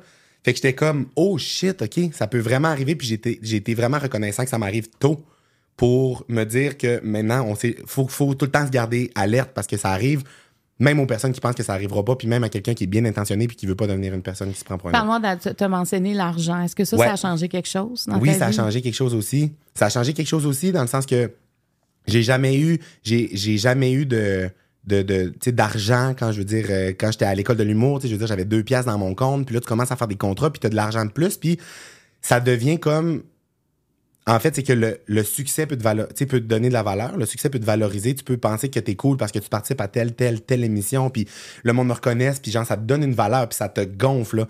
Mais d'avoir de l'argent, ça fait la même affaire. Ça, puis si je veux dire, je suis pas, euh, je suis pas millionnaire, là. Je Non, mais c'est parce que juste 28 ans aussi. Oui, exact. c'est rare qu'on a de l'argent aussi Oui, jeune que ça. Exactement. Puis honnêtement, ça m'a ça ça ça euh, ça me pogné aussi vicieusement que ça je me suis mis à me valoriser par ça à un moment donné. Je me valorisais par posséder des affaires puis je me rendais compte des fois que genre j'achetais des affaires juste pour dire que je l'avais puis tu sais il y avait ce côté là puis j'étais comme ah qu'est-ce que là à y repenser aujourd'hui je suis de même faut pas que ta valeur te vienne de ton succès, faut pas que la valeur te vienne de combien tu as dans ton compte de banque. Moi le- la- la valeur que je veux qui me gonfle le plus c'est mon travail personnel puis comment je suis dans mon avec les avec mes proches puis avec les puis c'est vraiment c'est vraiment bizarre mais comme ça arrive plus vite qu'on le pense ça arrive plus vite qu'on pense puis je pensais que j'étais à l'abri de ça puis Chris non Mais tu sais, euh, Mathieu, t'as fait le Centre Bell, là. ouais Je veux dire, où, où c'est plein à craquer. C'est sur Netflix, d'ailleurs, ce, ce, ce show-là que tu as Ouais. fait. Je veux dire, tu dis ça pour le fun, ça se remplit. Puis tu sais, t'as as fait une série euh, documentaire sur euh, Véro TV. Ouais. Je me, euh, T'as 10 épisodes euh, qui, qui sont là. Puis, euh, tu sais, on entend Patrick Roson euh, du Festival Juste pour rire, quand vous avez fait le Wilfrid Pelletier, il dit, Bon, on s'en pas de bon sens, il peut pas faire ça en premier, c'est une trop grande salle. Ouais. Finalement, lui-même, il est un peu, il en revient pas parce que ça s'est vendu très, très rapidement. Ouais. Je veux dire, il s'est passé quelque chose qui peut-être justifie aussi. C'est beaucoup à prendre en même temps. Parce Oui. que t'as pas eu, t'as pas monté les marches une à une, Mathieu. Ouais. T'as monté l'escalier au complet. Tu sais, c'est- ça a été vite. J'ai comme l'impression qu'il faut que tu donnes un peu de. Euh, je sais pas comment dire ça, mais on vit pas ça, là, ce que tu as vécu. là, Ouais. tu sais, un petit peu d'amour par rapport à ça. Oui, parce oui, que oui, je vrai. pense que tes, ba- tes ballons à l'hélium sont arrivés vite et très gros. Ouais. Tu sais, des fois, on va se rajouter un petit ballon à l'hélium. On, bon, il va. Moi, moi, toi, ça t'avais, t'avais la montgolfière, là, je pense, Ouais, là. Parce ouais, que, tu sais, je veux dire, faire le Centre Bell, le remplir aussi rapidement, que Netflix s'intéresse à toi, je veux dire, et, et j'ai, cha- tu sais, il y a plein de choses qui sont arrivées, mais tu sais, t'as eu un Gémeaux aussi pour, euh, pas un Gémeaux, euh, un, oui, c'est un Gémeaux, c'est un Gémeaux que t'as gagné. Un par Gémeaux rapport- puis un Olivier Puis un pour le truc Olivier. de COVID, ouais. Ben oui, Mais- exactement. Puis en même temps, ce qui est fucké, ce qui est fucké, puis ce qui, ce qui ressort pendant que je t'entends me dire ça, c'est que je sais que c'est gros. Je sais qu'il se passe plein d'affaires, mais moi, dans ma tête, dans mon quotidien, on dirait que c'est juste une suite logique parce que ça se fait bien, puis c'est dans le plaisir, puis c'est le fun. Puis on dirait que des fois, je me permets pas de me dire justement, hey, c'est vraiment gros, puis c'est normal que ça m'atteigne, tu sais, parce que je me suis rendu compte que de parler des trucs négatifs de mon travail, ça a été difficile pour moi pendant longtemps avec les proches puis les gens autour de moi, justement parce que je suis populaire, euh, j'ai accès à plein de privilèges, je fais un bon salaire.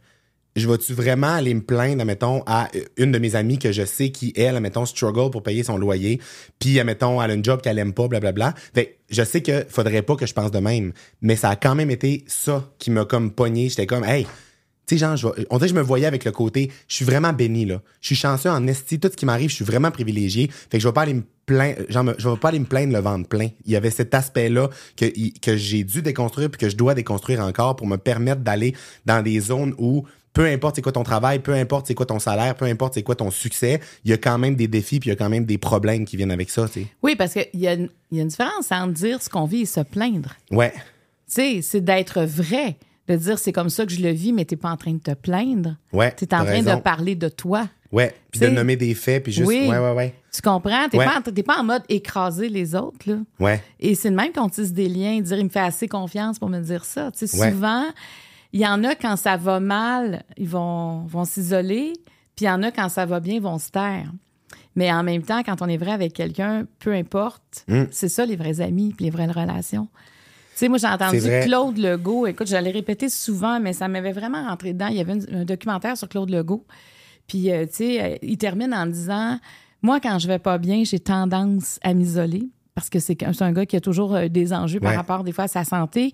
Et il dit, euh, il dit, ben, il dit Mes amis m'ont ramené à l'ordre. Ils ont dit Écoute, si on n'est pas là quand tu vas pas, quand tu considères qu'on on n'est pas assez proche pour que tu te confies, Ouais. ben, c'est quoi être ami avec quelqu'un? Si c'est pas nous que tu viens voir quand tu vas pas bien. Puis moi, ça m'a parlé beaucoup. Ouais. Parce que je suis un peu comme ça, puis je t'écoute, puis je me dis, il faut oser dire les choses. Parce que c'est pas se vanter. C'est pas diminuer Ouais. les. C'est pas parce que c'est comme si tu dis je diminue l'autre en parlant de moi-même. Tu sais, c'est comme, comme- si tu respectes pas l'autre. Ouais. Puis c'est comme si, des fois, ça, il y, a des- il y a beaucoup de gens qui ont tendance à faire ça. Se plaindre pour mettre de l'avant, pour montrer, mettons, quelque chose. Tu sais, mettons, dans une loge, dans un an. Hey, quelqu'un qui veut, dans le fond, son message qu'il voudrait dire, c'est qu'il qui, qui- travaille beaucoup, ben, qui est occupé, puis là, hey, je suis brûlé, moi, cette semaine, j'ai genre, hey, trois tournages là de ta ta ta ta ta ta. Fait que, dans le fond, il se plaint pas pour vrai. Il veut juste comme mettre de l'avant. Dans le fond, il veut juste braguer Ouais, qu'il est occupé, mais tu comprends? Mais c'est une mauvaise comme façon de Oui, le faire. c'est ça. C'est le faire de mode inversé. Exactement. Ben moi j'ai comme on dirait que ce, ce comportement Ça me fait peur. Puis j'ai déjà j'ai déjà v'là une couple d'années des fois dit des trucs mais que ce que je disais c'était pas ce que j'avais envie de dire, je voulais juste plugger un message. Tu sais mettons Fait que j'ai déjà eu ce comportement-là. Fait que c'est pour ça que là, on dirait que je suis comme des fois, ça défensive, puis que peut-être que je suis allé à l'extrême de pas en parler, tu sais, mais c'est ça. Ouais, ouais, mais t'as le temps. tu sais. Ouais. Mais parle-moi de tes parents par rapport, parce que, tu sais, quand on parle de, de- de ta Ouais. sœur et toi, il y a quand même, vous avez les mêmes parents. Oui. Euh, quelle valeur ils t'ont, ils t'ont donné, tes parents? Euh, mes parents m'ont euh, m'ont donné des, des, des valeurs. On dirait que je. On dirait que de nommer des affaires, on dirait que je, je, je sais pas quoi dire. Puis là, je suis comme, mais voyons donc, ils vont m'écouter, puis ils vont être genre, tu, ne fais pas de la bonne pub. Mais Non, non, mais, mais, toutes les bonnes, ré- toute la peu Oui. importe la réponse, c'est peut-être la question qui est mal posée. Mais qu'est-ce que tu retiens de tes parents? Si je te demandais ça comme ça? Ben, ce que, ce que je retiens de mes parents, c'est euh, c'est tout, le, tout ce qui est comme respect, tout ce qui est euh, le plaisir aussi, dans le sens que moi, mes parents, tu sais, sont super, sont drôles, ils ont, ils ont beaucoup de plaisir. Puis, tu sais, quand j'étais jeune, je me- je m'en rendais pas compte parce que j'avais pas l'humour assez développé ou, tu sais, j'étais juste pas, j'étais pas dans le même, comme, je sais pas, range d'âge d'eux, mais mes parents sont super drôles, puis ma mère a tout le temps comme montré la, la persévérance aussi, tu sais, le, tout le côté, moi, euh, jamais, euh, jamais annuler quelque chose, jamais choquer quelque chose. Tu sais, moi, ma, mère, quand j'étais jeune, c'était très important de, de se présenter tout le temps, puis, tu sais, mettons, de, si tu te couches tard, ben, faut que tu sois de bonne humeur le lendemain, faut que tu sois là, fait qu'il y avait tout euh, cet aspect-là. Puis après ça, mais comme le, le, le partage, l'aspect familial, on est vraiment beaucoup comme ça, mais même à ça, tu sais, la relation avec mes parents, on dirait que je j'ai pas assez été creusé là-dedans, on. Sais, j'ai pas encore, je me suis pas assez intéressé à aller comme tout analyser qu'est-ce que, je sais pas qu'est-ce que ça me fait vivre, justement, c'est quoi les côtés positifs, les côtés négatifs, parce que je trouve que c'est important, puis c'est de quoi que je- j'envisage de faire avec mon psy, parce que je trouve que, j'ai envie d'aller comme creuser là-dedans. Tu leur parles souvent, tes parents? Euh, oui, je leur parle souvent. Je leur parle souvent. On est, une- on est à distance. Mes parents habitent encore au Saguenay. Là, ma mère, en ce moment, sais, est à Montréal. Elle vient aider comme ma soeur avec la rentrée scolaire avec la petite. Fait que, tu sais, on, on se voit une fois de temps en temps, mais on se voit pas énormément souvent. Puis moi, j'ai de la misère à entretenir des relations par téléphone. Ah, c'est quoi ok. qui est difficile pour moi? J'ai comme c'est dur de mettre dans mon horaire de comme prendre le temps d'appeler, de faire ça. Fait que c'est comme un, ça a été un défi quand je suis déménagé à Montréal, mais on se fait des FaceTime, euh, on se fait des, on se parle le plus souvent possible. Puis j'aime ça leur, leur faire vivre des expériences. Fait que quand ils viennent, les inviter à mes spectacles, euh, je sais pas, on dirait que j'aime ça utiliser, mettons, les privilèges ou les trucs qui me sont proposés à cause de ma carrière, puis embarquer genre, tu sais, ma famille là-dedans, ma soeur, mes parents, pour leur faire profiter de ça. Mettons. Puis est-ce qu'ils est nomment les choses? Est-ce qu'ils disent qu'est-ce qu'ils pensent de, de ce qui est devenu ta carrière, entre autres? Toi aussi, là, je, je parle de ta carrière, mais quand ils te Euh, regardent évoluer, est-ce qu'ils commandent ça? Ben, on en parle un peu, mais pas tant que ça. Tu sais, dans le sens que sont sont fiers de ce que je fais, mais je sais pas à quel point comme des fois ils réalisent tout, tu sais, puis c'est comme des fois difficile on dirait de parler de ça parce que je veux dire ils comprennent pas tout le temps puis des fois j'ai pas la on dirait des fois je suis impatient un peu. Je comme je tombe impatient quand je parle avec mes parents puis ils comprennent pas quelque chose. Faudrait que je travaille là-dessus. Mais on ils sont, ils sont contents puis souvent mettons quand mon équipe vient avec moi au Saguenay, là ma mère elle me dit "Ah mon dieu, on est assez contents quand ils viennent parce que les autres ils répondent à toutes mes questions puis genre ils sont comme vraiment plus euh, euh, disponibles pour en parler mais ma mère elle se fait tout le temps des listes de questions, sais comme quand on- Ah ouais, hein? oui, elle se fait des listes de questions quand elle me voit passer à telle, telle, telle émission ou telle affaire. Puis là, elle se fait des listes de questions. Fait que là, quand on se parle au téléphone, elle me, elle me défile ces listes. Puis là, ta mère, tu sais, quand t'habites en région, puis ton fils là, est connu, là, comme Ouais. toi, là, ben c'est sûr que autant ta mère et ton père, ça, c'est les parents de Oui. Mathieu Dufour. Là. Oui, oui, oui. Puis ils doivent se faire poser des questions aussi, puis ils veulent Oui. répondre aux questions, j'imagine. Oui, vraiment. Puis euh, c'est drôle parce que il y a aussi. Ma mère est comme. C'est bien important pour elle de. C'est aussi la mère de Marie-Michel. Tu sais, genre, ma mère apprend ça bien Ben, à cœur. je comprends, Fait ouais. que quand quelqu'un à l'épicerie l'aborde, puis genre, elle est comme, ah oui, t'es la mère de, puis elle-même, Marie-Michel. elle, rép- répond ça au monde. Fait que c'est un peu le running gag, là, on en rit un peu. Fait qu'il y a ça. Mais, euh, tu sais, ma mère est allée chanter à mon, en direct de l'univers aussi. Puis tu sais ça, je veux dire, je trouve ça cute de voir ça par rapport à. J'aime ça quand ma mère me parle de, euh, admettons qu'elle a fait en direct de l'univers, mais quand ma mère me compte tous les messages qu'elle a reçus. Tu sais, mettons mon ami, tu sais, mettons Diane qui m'a pas parlé depuis 25 ans, m'a écrit sur Facebook, puis elle me dit ah ben voyons donc, t'étais donc bien bonne, puis tata. Ça, je trouve ça le fun de voir ce qu'ils vivent par ça rapport fait à ça. vivre hein, des choses en Oui, parallèle. exactement. Puis après ça aussi, j'ai comme l'impression que par rapport à mes proches, par rapport à les gens qui sont autour de moi, j'ai comme pas envie de des fois de, de trop leur mettre de pression par rapport à ça. Tu dans le sens que c'est moi c'est ma carrière, c'est mon choix, c'est moi qui ai décidé de me mettre dans l'œil du public, c'est moi qui ai décidé de, de, de, faire ça. Mais genre je voudrais pas que j'ai- j'aime pas ça, les côtés négatifs que ça peut leur apporter. Tu sais, mettons, quand ma mère va lire des commentaires des fois sur les posts Facebook, puis là, elle est bien atteinte là, parce que quelqu'un a dit que genre, son fils était lettre et pas drôle, tu. Puis là, ma mère est comme, il a dit ça, mais voyons donc. Tu je suis comme, ça, je voudrais pas que ça existe. Je- je- Ça, je trouve ça triste. Je suis comme, ben non, ben non, mais tu sais, moi, ça fait partie de ma job, puis je vis avec, puis oui, ça m'atteint des fois, mais tu sais, je sais qu'il faut faire une distance et tout. Mais tous les côtés négatifs, je voudrais comme les protéger de ça, fait que dans un sens, pas trop les exposer non plus, tu sais. Oui, parce que comme t'es jeune, ça fait pas si longtemps que tu es encore avec tes parents. Ouais. Tu sais, ils n'ont pas tant de détachement, là. Non, c'est ça, c'est ça, exactement. Ça fait une différence, ça. euh, Oui, vraiment. Tu sais. Fait que je suis comme. C'est ça. Fait que c'est comme un. Sont contents, sont le fun. Je leur fais vivre tu sais, des, des belles affaires. Tu sais, quand j'ai gagné mon Olivier, j'ai- j'en ai, fait faire un aussi. que Avec, oui, t'es allé porter. Oui, j'étais allé le porter dans le. Tu sais, dans- mon père a un garage qui est genre un, une, une men's cave, là, qui est vraiment une place à 5 à 7. Puis tout le monde rêve d'aller dans le garage à Jérôme faire un 5 à 7.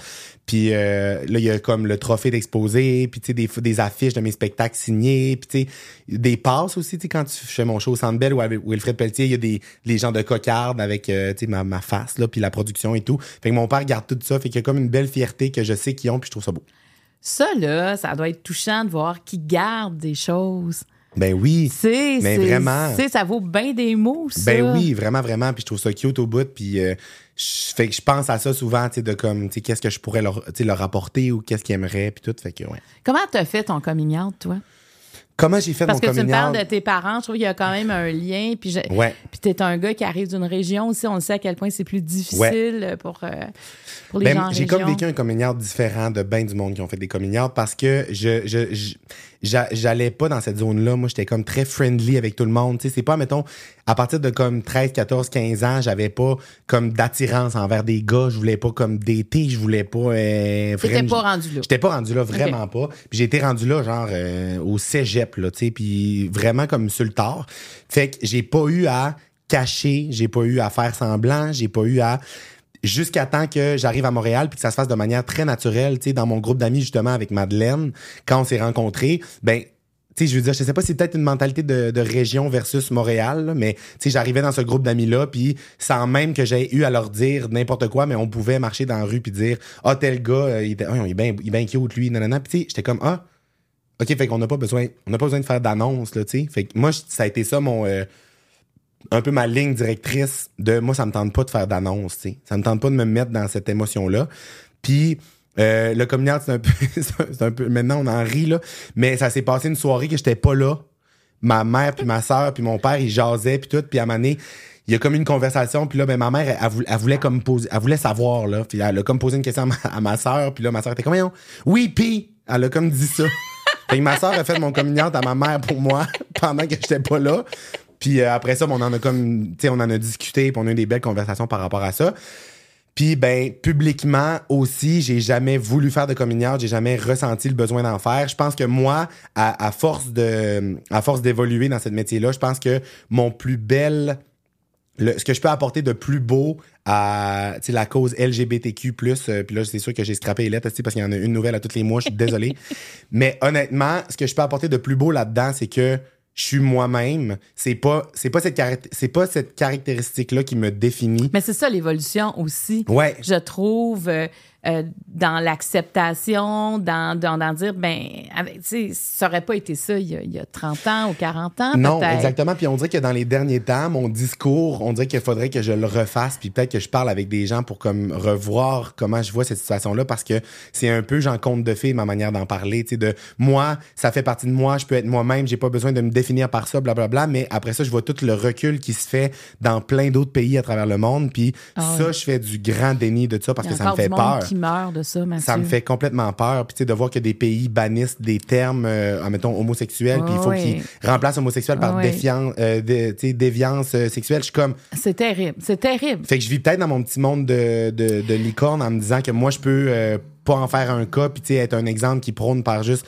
être moi-même, puis ça fait partie de moi, mais c'est ça, c'est pur hein, quand même. Ben, euh, en fait, tu, tu le sais que ça se passe pas comme ça partout. Ouais. Et je pense que de le faire comme tu le fais, ça donne l'exemple à d'autres aussi qu'il faut peut-être arrêter de voir ça comme il faut traverser un mur, traverser une barrière, Ouais. mais que ça peut se faire tout en douceur aussi. Ouais, 100% 100 Puis tu sais, quand t'as eu ton gémeaux, là, t'as dit, ben elle, c'est mon amie, c'est pas ma blonde parce que je suis gay. T'as, Oui. t'as- ça a été ça. Mais Point. complètement. Puis ça, mais je comprends que le milieu l'analyse comme si c'était un coming out, tu. Tout le monde après ça, après que j'ai gagné l'Olivier puis que j'ai dit ça, le monde me disait genre ah, tu as fait ton coming parce que j'ai comme l'impression que tout le monde, on dirait, calcule tout leur pas public, là, genre calcule tout ce qu'ils vont faire, mais moi j'ai pas, j'avais pas un attaché de presse qui m'avait dit là, tu vas dire ça, là. Tu sais, c'était genre, je voulais même pas dire ça en montant sur scène au début, là, moi je m'en allais juste faire ça, puis j'ai eu une vision parce que ça, va vite dans ma tête, puis j'improvise tout le temps, puis j'ai, je voulais finir en, étant sûr que j'avais remercié tout le monde, puis là j'ai regardé dans la salle, puis j'ai vu mon amie Annabelle, puis j'étais même, ce qui s'est passé dans ma tête, je me suis dit ah mon dieu, quand je me suis levé, je l'ai collé, les madames ont pensé que j'ai une blonde. Faut pas que les madames pensent que j'ai une blonde. Tu sais, d'un coup, qu'il y aurait quelqu'un de cute à me présenter, genre a deux. fait que là, j'ai dit, en passant, ça c'est pas ma blonde, c'est ma coloc, je suis gay. Fait que tu sais, c'était juste comme vraiment rapide. Et puis, puis je pensais pas qu'il y allait avoir de répercussions à ça. Mais au final, ça l'a full fait parler. Puis si ça a pu euh, faire avancer quelque chose, ben tant mieux. Mais ça dédramatise quelque chose qui n'est pas un drame. Ouais, exact. Hein? Parce que c'est. euh, moi, je trouve ça tellement important, Mathieu, parce que sais, ça fait longtemps que je fais des entrevues euh, sur. euh, à toutes les fois que j'ai fait des projets, j'ai toujours inclus. euh, le- ben, soit l'homosexualité, après ça, l'homoparentalité. Après, Ouais. Et on voit à travers le temps comment tout, tout devient possible aussi. C'est Ouais. mo- c'est moins une différence. Ça a été longtemps, malheureusement, Oui. considéré comme une différence. Et maintenant, ce n'est pas une différence. Puis j'ai l'impression que maintenant, il y a d'autres. Il y a d'autres. Il y a d'autres communautés qui sont vues comme la différence et qui sont vues comme la nouveauté, mettons que les gens comprennent pas, qui eux on doit comme plus militer puis faire en sorte de les faire accepter puis que ce Ouais. soit pas comme un, un enjeu, tu sais comme les personnes trans ou les trucs comme ça qui sont peut-être l'homosexualité d'il y a 20 ans là, tu sais qui sont vus Ouais. comme euh, les démons euh, de ce monde par certaines personnes. Fait que j'ai comme l'impression que je suis dans une position où je, je fais avancer la cause comme je le peux, puis euh, je veux juste, c'est ça, dédramatiser ça, puis normaliser toute autre sorte de, de différence ou de, de type de personne. ouais. Fait que c'est arrivé sur le tard dans ta vie? Oui, c'est arrivé sur le tard, vraiment. Puis même encore aujourd'hui, c'est pas quelque chose qui fait partie de... C'est pas quelque chose qui est comme primordial pour moi. C'est pas... Je, je, je cours pas après les relations, je cours pas après... Je, je- je- qualité Ouais, over ça, quantité, là. OK, ça fait que toi, tu viens d'être en couple, ça fait pas si longtemps pour la première fois. Ouais. Fait que là, ça fait peut-être comme six mois que je suis célibataire. Mais t'étais pas à la recherche de ça non plus. Non, absolument pas. Absolument pas. Puis ça, ça m'est tombé dessus de manière organique. Puis c'était le fun. J'étais comme, ah, c'est le fun, c'est simple, je le vis. Puis ben après ça, ben je, je, je me mets pas sur les applications de rencontres. Je me mets pas sur les... Je, je- Et qu'est-ce que t'aimais d'être en couple? Qu'est-ce que ça t'a apporté, ça? Euh, ce que j'aimais, c'était... euh, pour vrai, ce que, ce que je me suis rendu compte qui me manquait par rapport à ça, et c'est peut-être pour ça que certaines personnes, après ça... euh, merci beaucoup. C'est peut-être pour ça que certaines personnes, on dirait, qui se gardent tout le temps dans une loupe de tout le temps être en couple puis de jamais être capable d'être toute seule. C'est comme un peu l'aspect de... C'est la présence, c'est la, le- la, la place que prend cette relation-là, de tout le temps avoir quelqu'un à qui parler, quelqu'un qui attend ton texto, quelqu'un qui, qui veut tes nouvelles. Mais je pense qu'il faut pas pas obligé d'avoir ça à tout prix, tu sais, pour parce qu'il y a du monde qui font des sacrifices sur bien des affaires pour avoir ça, mais que leur relation est pas si nice que ça, mettons. Ouais, ouais. Fait que voilà, fait qu'il y a ça, mais je, je navigue dans tout ça, puis je, je retrouverai euh, ce type de relation-là. Je suis convaincu. euh, j'ai jamais couru après rien, j'ai jamais forcé les choses, fait que je vais pas faire ça différemment dans cette sphère-là de ma vie. Et voilà, Ouais. c'est dit. Puis les applications de rencontre, je veux dire, c'est épouvantable. Là. Je veux dire, je peux pas être là-dessus, mais comme n'importe quelle personnalité publique, c'est vraiment malaisant. Tu sais, Je veux dire, j'ai été, euh, j'ai, mon compte Tinder a été banni à vie. J'ai été bloqué à vie de cette application-là parce que le monde signalait mon compte en disant que j'étais pas le vrai. Ah! Fait que t'as depuis Tinder. Je la trouve comment, moi, l'amour? fait que euh, non, c'est ça. J'ai plus prendre Tinder. une autre personnalité oui, sur Tinder. c'est ça, exactement. Puis après ça, je peux dire, je peux pas mettre une fausse photo, puis une- un faux nom, puis une fausse photo, puis je suis comme, OK, on se rencontre, puis j'arrive là-bas, puis ils sont comme, ah, si, c'est Madoff. Ah ouais, je comprends. Fait que c'est ça. Fait que je veux dire, je, je navigue dans la vie, puis je, puis je veux dire, ça, ça fonctionne. Il y a une manière de rencontrer plein de gens, puis je, je cours pas après ça. Anyway, j'ai pas Veux-tu besoin de des ça. enfants éventuellement? Euh, si c'est simple, si ça, si ça se présente et que ça a arrivé, euh, j'en aurai. OK, je Ouais. comprends. Ouais. Pour le moment.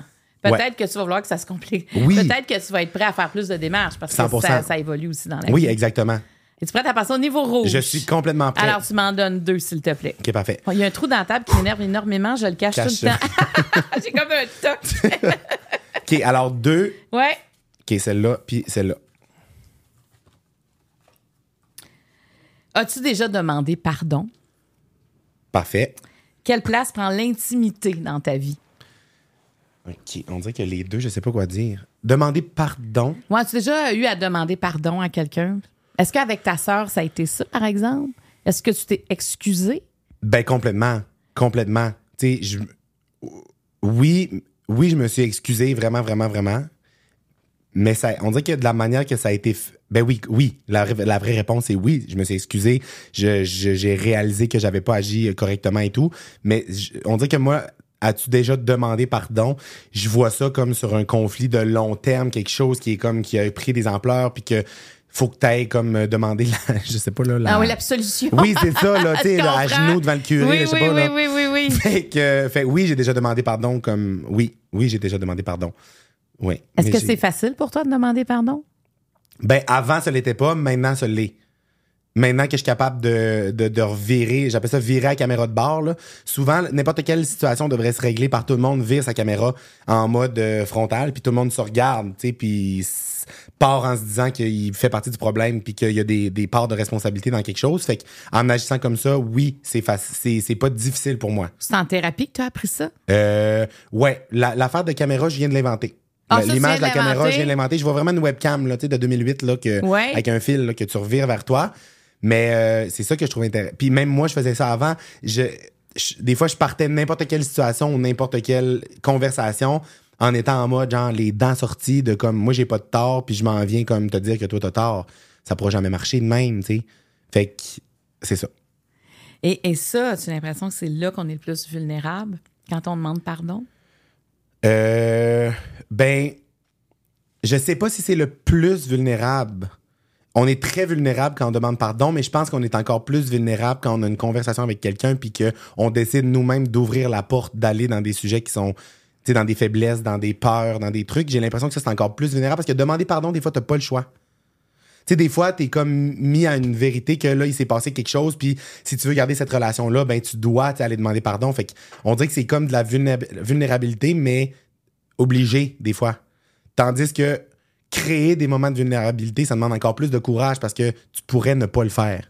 T'es pas obligé. T'es pas obligé. Puis quand tu demandes pardon, est-ce que tu as l'impression qu'après la relation change? C'est que c'est comme des niveaux dans une relation? Oui. Tu repars un peu quelque chose sur Ouais. des nouvelles bases? Euh, oui, complètement. Parce que quand quelque chose s'est passé, puis que quelque chose maintenant est dédramatisé, puis que, mettons, un nœud s'est défaite, quand tu continues cette relation-là, tu peux rire de ce nœud-là, tu peux parler de ce nœud-là, tu peux prendre cette zone de vulnérabilité-là en exemple quand d'autres problèmes se présentent.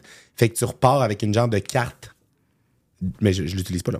Mais tu repars avec oui, une carte oui, de plus pour oh mon Dieu, en ce moment, mettons avec ma soeur, quand il s'est repassé des affaires, ben genre, moi-même, j'étais capable de dire, là, en ce moment, j'agirais de telle, telle, telle manière, puis genre, pour telle, telle raison, parce que genre, ça, ça, ça, je suis challengé, puis j'en ai déjà parlé avec elle, on a trouvé des solutions. Moi, j'ai appris comment gérer ça, fait que ça te donne une force de plus, puis ça te donne une, euh, des outils de plus, je pense. C'était quoi ta plus grande leçon de vie jusqu'à maintenant? Je suis jeune, là, tu sais, je suis jeune, j'ai pas vécu grand-chose, mais ma plus grande leçon de vie... Hey, c'est une bonne question. J'aimerais ça comme répondre de quoi, tu sais, qui, qui fait la une. Mais... tu vois, tu penses? non, non, mais dans... Non. J'aimerais ça une réponse, tu sais, qui, qui pop sur TikTok, là. Non, c'est pas vrai, c'est pas vrai. Non, mais j'aime... Je pense qu'il y a une leçon de vie. Puis, tu sais, quand on me pose des questions de même, là, tu sais, mettons, c'est quoi ton plus grand accomplissement? C'est quoi une leçon de vie? C'est quoi la chose la plus importante? C'est quoi ton truc préféré? On dirait que je trouve ça dur de répondre parce que je veux pas figer quelque chose dans le temps, puis tout change, puis peut-être que demain, je répondrai à une autre Maintenant, affaire. aujourd'hui, là. Aujourd'hui, je pense que la plus grande leçon, c'est que t'es jamais rendu quelque part, t'es jamais parfait, t'es jamais en contrôle à 100%, tu peux jamais agir sur une certitude que t'as la vérité, puis une certitude que t'es la meilleure version de toi-même pour gérer ce projet-là. Oui, tu peux avoir confiance, oui, tu peux faire confiance en tes acquis, mais il y a peut-être une petite affaire que t'as pas vu dans ton angle mort qui t'empêche de bien agir, fait que sois ouvert à te challenger. Puis toi, tu te challenges beaucoup. Oui, même des fois, des fois trop. C'est des fois de trop. Mettons les trois dernières années, deux dernières années, mettons, de thérapie. Ce que je me suis rendu compte que ça me faisait, c'est que ça m'a enlevé dans certaines, dans certaines situations, ça m'a enlevé de la confiance. Parce que dans certaines situations où je, suis convaincu que c'est ça ma décision que je veux prendre ou c'est ça que je voulais faire, ben je me disais, j'avais des fois de la misère à me dire, je vais mettre mon pied à terre puis je vais le dire parce que je me disais, ah mais, ah peut-être que, ah non peut-être que je veux agir de même parce que je pense ça puis tu sais genre, des fois j'analysais trop, mais là je pense que je retends à aller vers un équilibre qui fait du sens et je retrouve ma confiance. Donc, euh, Parce que Oprah pose toujours une question aux gens, puis ça, ça ressemble peut-être à la question que je viens de poser, mais qu'est-ce que la vie t'a appris? Ouais. Qu'est-ce que la vie m'a appris? Tu sais, est-ce que ça peut être euh, l'importance des amitiés, ça peut être l'importance de la famille, ça peut être. euh, Ben, on dirait que la vie, je pourrais te faire une liste de 50 choses. Je pourrais te faire une liste de 50 choses qui résonnent tout aussi fort pour moi. Justement, comme l'importance des relations proches, les vraies relations, puis tout ça, c'est important. Mais après ça, l'importance du moment présent, l'importance de la visualisation, l'importance de se maintenir dans le positif. Il y a comme beaucoup, beaucoup, beaucoup d'affaires qui sont importantes. Et qu'est-ce que tu visualises présentement dans ta vie? Euh, la légèreté et le plaisir. Je suis comme, c'est ça ma, ma vision en ce moment. De, de, je sais ça. C'est ça mon, mon mot dans ce moment. Légèreté, plaisir, laisser entrer rien qui est comme, qui, qui m'irrite ou qui me dérange. J'ai envie de, de simple. Puis est-ce que tu as envie encore que ta carrière grandisse? Complètement. Qu'est-ce que, comment tu te vois? Où tu te vois, toi, dans 10 ans? Ben ça, je peux pas répondre à ça. Je peux jamais répondre à où je me vois dans 10 ans parce que v'là 5 ans, tu m'aurais dit où tu te vois dans 5 ans. J'aurais pas pu imaginer les grandes affaires qui allaient se passer dans ma carrière. Mais v'là 5 ans, je répondais, je veux m'amuser, je veux faire les choses pour les bonnes raisons, puis je veux être moi-même. Puis ça, mais 5 ans après, je le fais encore.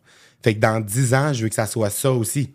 Je veux m'amuser, je veux rester le grand enfant que je suis, je veux pas me prendre la tête, je veux pas me prendre pour un autre, je veux pas que ça devienne sérieux, plate, compliqué, stressant. Je veux tout ça, continuer de le faire dans le plaisir. Puis si je continue ça, ben, sur 10 ans, ça peut m'apporter vraiment, vraiment, vraiment Mais loin. t'es prêt à tout, là. Euh, Je veux dire, tu veux, tu voudrais aller aux États-Unis, tu voudrais, tu sais, je veux dire, tout est possible. tout est possible Tout est pour possible. toi, là. Tout est possible si tu le fais dans le plaisir, si tu prends les, le risque de le faire, si tu. C'est ça. Qu'est-ce que tu veux offrir à ton public? Du- de la légèreté puis du plaisir. Euh, une, je vais offrir à mon public une zone où c'est possible de mettre de côté les petits tracas du quotidien, peu importe la grosseur que ces tracas-là prennent dans ton quotidien, que ça soit une nouvelle poche au bureau, que ça soit une euh, chirurgie d'un genou, que ça soit une tumeur, que ça soit peu importe si je suis capable d'offrir un genre de petite capsule de réconfort aux gens qui consomment ce que je fais, moi j'ai réussi. Puis est-ce que c'est ce que tu entends de ton public quand ils t'écrivent? Vraiment, vraiment beaucoup. Vraiment beaucoup. Puis c'est ça qui me. C'est ça, moi, pour vrai, qui me. qui me rassure le plus, puis qui me donne la. qui me donne la confiance infinie de, de, de foncer parce que vu que je fais les choses de manière différente, puis que j'ai pas un modèle. euh, J'allais dire convenu, mais que j'ai pas un modèle traditionnel de faire, il y a beaucoup, beaucoup de gens aussi qui comprennent pas ce que je fais, puis qui se permettent de le dire, puis qui se permettent de, dénigrer mon travail, puis qui se permettent de dire que est-ce que je suis pas drôle, puis est-ce que je suis pas un humoriste, puis blablabla. Mais le côté des gens qui comprennent ce que je fais, puis qui ça va le- les toucher, est tellement fort, pur et précieux que ça, ça anéantit tout le reste. Tu as fait l'École nationale de l'humour. Tantôt, Ouais. tu parlais de Madeleine. Madeleine est la fille de Marcia Pilote, euh, qui Oui. est ma grande amie. Donc, euh, moi, Madeleine, je la connais très bien. C'est une de tes grandes, grandes Ouais. amies. Et ça fait, ça fait, ça fait des années. Tu as fait l'École nationale de l'humour. Ouais. Je suis allée voir votre spectacle de fin d'année. Exagérant, c'est ça. Je vous ai vu dans le- votre spectacle de fin d'année. Euh, euh, donc, tu es un humoriste. Qu'est-ce que ça te fait, ça, quand même, de te faire dire que tu pas un vrai humoriste? Au début, ça me faisait chier. Puis j'avais vraiment une genre de, de frustration à l'intérieur de faire valoir mon point puis de faire comprendre aux gens que ce que je faisais, c'était valide.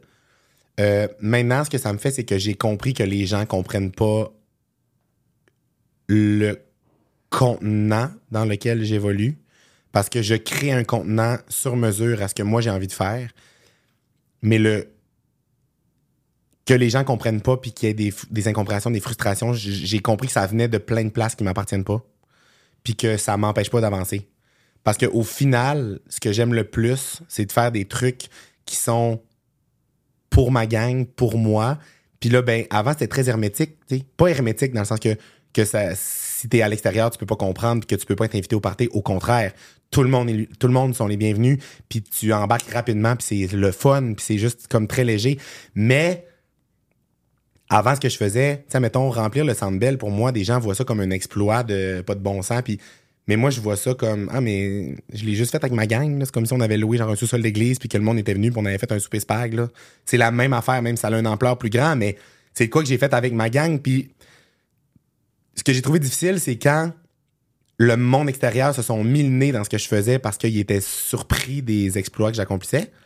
Quand les médias traditionnels, quand les gens se sont commencés à parler ça, puis que là, les, le gens, les à l'extérieur ont comme eu le regard de d'analyser ça comme si j'étais n'importe quel autre humoriste ou fait que là c'est ça moi qui m'a fait vraiment challenger au début parce que j'étais comme ah mais j'en ai pas besoin du regard extérieur. Je fais mes affaires puis je veux dire si pendant sept ans je remplissais une salle de 200 places ben ça serait ça qui me rendrait heureux tu sais j'ai pas besoin de de plaire j'ai pas besoin de, de convaincre le monde que c'est bon ce que je fais je veux pas que tout le monde me trouve drôle je m'entorche que toi tu me trouves pas drôle l'humour c'est subjectif c'est super subjectif si toi t'aimes de quoi ça se peut que moi j'aime pas ça Ah, mais c'est très personnel. C'est Même très dans- personnel. Tu peux être la même famille, élevé pareil, puis c'est pas la même chose qui va te faire Mais rire. Je veux complètement. dire, tu c'est. Mais complètement. Fait que quand ce, ce type de public-là a eu un regard qui se permettait de juger puis de, de donner- donner leur opinion sur moi, j'étais genre. Ah, mais ça, ça ralentit donc bien le groupe, ça. J'ai dit, j'ai pas besoin de ça. Moi, genre, je peux-tu juste faire de quoi avec ma gang? Puis, mais là, ça fait juste en sorte que ma gang est rendue à comme 200 quelques mille personnes. Puis, il y a 500 000 personnes, des fois, qui voient mes trucs, puis un million. Puis, fait que ça fait beaucoup de monde. Fait que là, ben, j'ai appris qu'il y avait de plus en plus de monde que des fois, qui avait une opinion à donner là-dessus. Puis là, rajoute à ça que, ben, t'as du succès. Mais là, le monde, esti, sont jaloux, sont fâchés, sont insatisfaits. Fait que là, tout le monde se mélange à ça. Mais mon truc, c'est de me tenir loin de ce bourdonnement-là. Puis de faire mes petites affaires, puis d'avancer dans mon petit chemin. Puis, voilà. Tu fais bien, parce que Jean-Marc Parent a passé par là, puis Ouais. ça, ça y a fait mal. Tu sais, euh, Ouais, puis il y a pas longtemps, j'ai eu un conseil que j'ai trouvé ça tellement intéressant. Il y a quelqu'un qui me dit Tu déranges, tu fais les affaires à ta manière, euh, t'es populaire, ça fonctionne, t'as du succès. Fait que le monde dans le milieu va peut-être taillir jusqu'à temps que t'aies 50 ans, puis après ça, ils vont, ils vont arrêter, puis ils vont se revirer, puis ils vont vouloir être Mais c'est surtout parce que tu fais les choses à ta manière. Ouais, Qui est, qui est ta manière, t'es parti sur les réseaux sociaux. ouais, Il y a, il y a vraiment, tu sais, juste ici, le podcast qu'on fait, Ouvre ton Ouais. jeu, on est sur. euh, tu sais, t- on n'a pas mis un sou en promotion, tout Ouais. est sur les réseaux sociaux. Et on a un succès, tu sais, on est content, tu sais, on s'attendait pas à ça. Finalement, on a, on a un beau, tu sais, on a un grand, je dirais même un, un succès surprenant, tu sais, par rapport à, à nos attentes. Mais c'est un autre univers. Complètement. C'est ju- justement, c'est comme ton. Moi, j'appelle ça mon monde, là. Tu sais, je serais possessive par rapport à ça, mais Oui. c'est comme une gang de monde. Puis on lit les commentaires. Bon, il y en a tout le temps, là, que, qu'on dirait que, tu sais, peu importe ce qu'on ferait, ça serait pas bon. Complètement. Ben, ça, faut s'en foutre, là. Ouais. Tu sais, c'est vraiment le- les commentaires principaux. Puis en même temps, ils vont nous proposer des choses, on a envie de le faire. C'est une communauté. Complètement. Et, et c'est ça, c'est ça qui est difficile à comprendre parce que on le fait pour la communauté. Ouais. Puis quand la communauté s'agrandit, ben on entend plus parler. C'est que là, c'est sûr, ça interpelle des gens qui comprennent pas cette affaire-là, tu sais. Puis c'est des gens, des fois, qui vont être, être interpellés, puis là, qui vont venir voir, puis que, ah, ils vont embarquer, puis ils vont rentrer dans la communauté, ou c'est des gens qui ont pas envie, puis là, ben, il y a des gens qui font, les gens intelligents, selon moi, font juste faire, ah, ça existe, ce n'est pas mon type de J'irai contenu, pas le voir en je n'irai pas, mais C'est super. Ça, c'est des gens qui ont une tête et des épaules avec qui je pourrais ouais, avoir ouais, une conversation, et de qui je prendrais des commentaires constructifs dans la vie. Ça, j'adore ça, les commentaires constructifs. Mais quand ça devient justement des gens qui, là, eux, commencent à faire des commentaires méchants, donner leur opinion. Ça, on appelle ça les comments from the cheap seats. C'est des gens qui sont assis dans une zone, qui n'ont pas payé le billet, puis gens qui sont, ils font rien. C'est le- souvent la métaphore de la reine là. Les gens qui font des trucs, qui prennent des risques, qui se mettent out there, qui font des projets, qui participent, ben, sont dans l'arène de gladiateurs en train de se battre. Puis ils participent, puis ils sont là. Fait que si t'es dans l'arène, toi aussi en train de faire de quoi, de te mettre à risque, de prendre des initiatives, puis que t'es avec moi dans l'arène, puis on se croise, puis là, là, pendant le combat de gladiateurs, tu me donnes un commentaire, je te vois, puis t'es comme telle, telle, telle, telle, telle affaire, je vais être comme, hein, ben oui, full intéressant. OK, oui, parfait, tu me dis ça, ça me challenge. Pourquoi tu me dis ça? OK, t'aimes pas telle affaire, pourquoi? Ta, ta, ta, ta, ta, ta. On peut se parler pendant trois heures, même si t'aimes pas ce que je fais. Mais si pendant qu'on se bat, je vois quelqu'un qui est assis avec son sac de popcorn, qui lui se bat pas, puis qui regarde le combat, puis qui est comme, hey, fais telle affaire, je suis comme, ta gueule, toi, Chris. Là, tu viens de citer Brené Brown. Oui, Parce qu'elle parle beaucoup de ça, Oui. avoir le courage de rentrer dans l'arène, Ouais. justement, le- le- l'endroit où il y avait les gladiateurs, avoir ce courage-là de se montrer tel qu'on est. Parce que dans l'arène, c'est là que tu es le plus vulnérable. Ouais. Tu es menacé de mort. Il y a quelqu'un d'autre qui veut. Alors, alors tu, dois, tu dois être toi-même, tu dois montrer tes outils, tes armes qui ne sont pas nécessairement des, pas des armes. Ouais, ouais, c'est ouais. juste euh, ce qui on est. Et je trouve cet exemple-là extraordinaire parce que moi, je trouve que des fois, il y en a, puis moi, je vais m'inclure aussi là-dedans, des fois, ce manque de courage de dire que je veux aller dans l'arène, mais des fois, le regard, justement, parce que avec les réseaux sociaux, je trouve que c'est ça, c'est que on voit bien, on est moins concentré sur ce qu'il y a devant, mais on, on est plus concentré souvent sur ce que le public a à dire. Exactement, puis quelque chose qui est encore un, qui est encore plus qui accentue ce genre de feeling-là de donner des commentaires, c'est quand quelqu'un est pas dans l'arène depuis longtemps. Tu sais, mettons, quand quelqu'un, dans sa vingtaine, aurait pu avoir la décision de se dire, hey, je vais suivre, je vais réaliser mon rêve, je vais faire telle affaire, telle affaire, puis qui, qui l'a pas fait, puis qui, là, qui regrette, puis là, qui est rendu, puis là, tata, là, qui est rendu, genre, à 50, là, puis qui sait que, il agit en plus en disant, ah, il est trop tard, j'aurais dû, j'ai des regrets, j'aurais voulu, non, non, mais genre, cette hargne-là, des fois, sort mal, puis va avec, justement, des flèches, des commentaires méchants, mais je suis comme, ben, ça m'appartient pas, ça, dans le fond, ça m'appartient pas. Mais t'es bien fait, je trouve. T'as quelque chose quand même de dégagé, parce que tu pourrais être Ouais. plus déstabilisé par ça.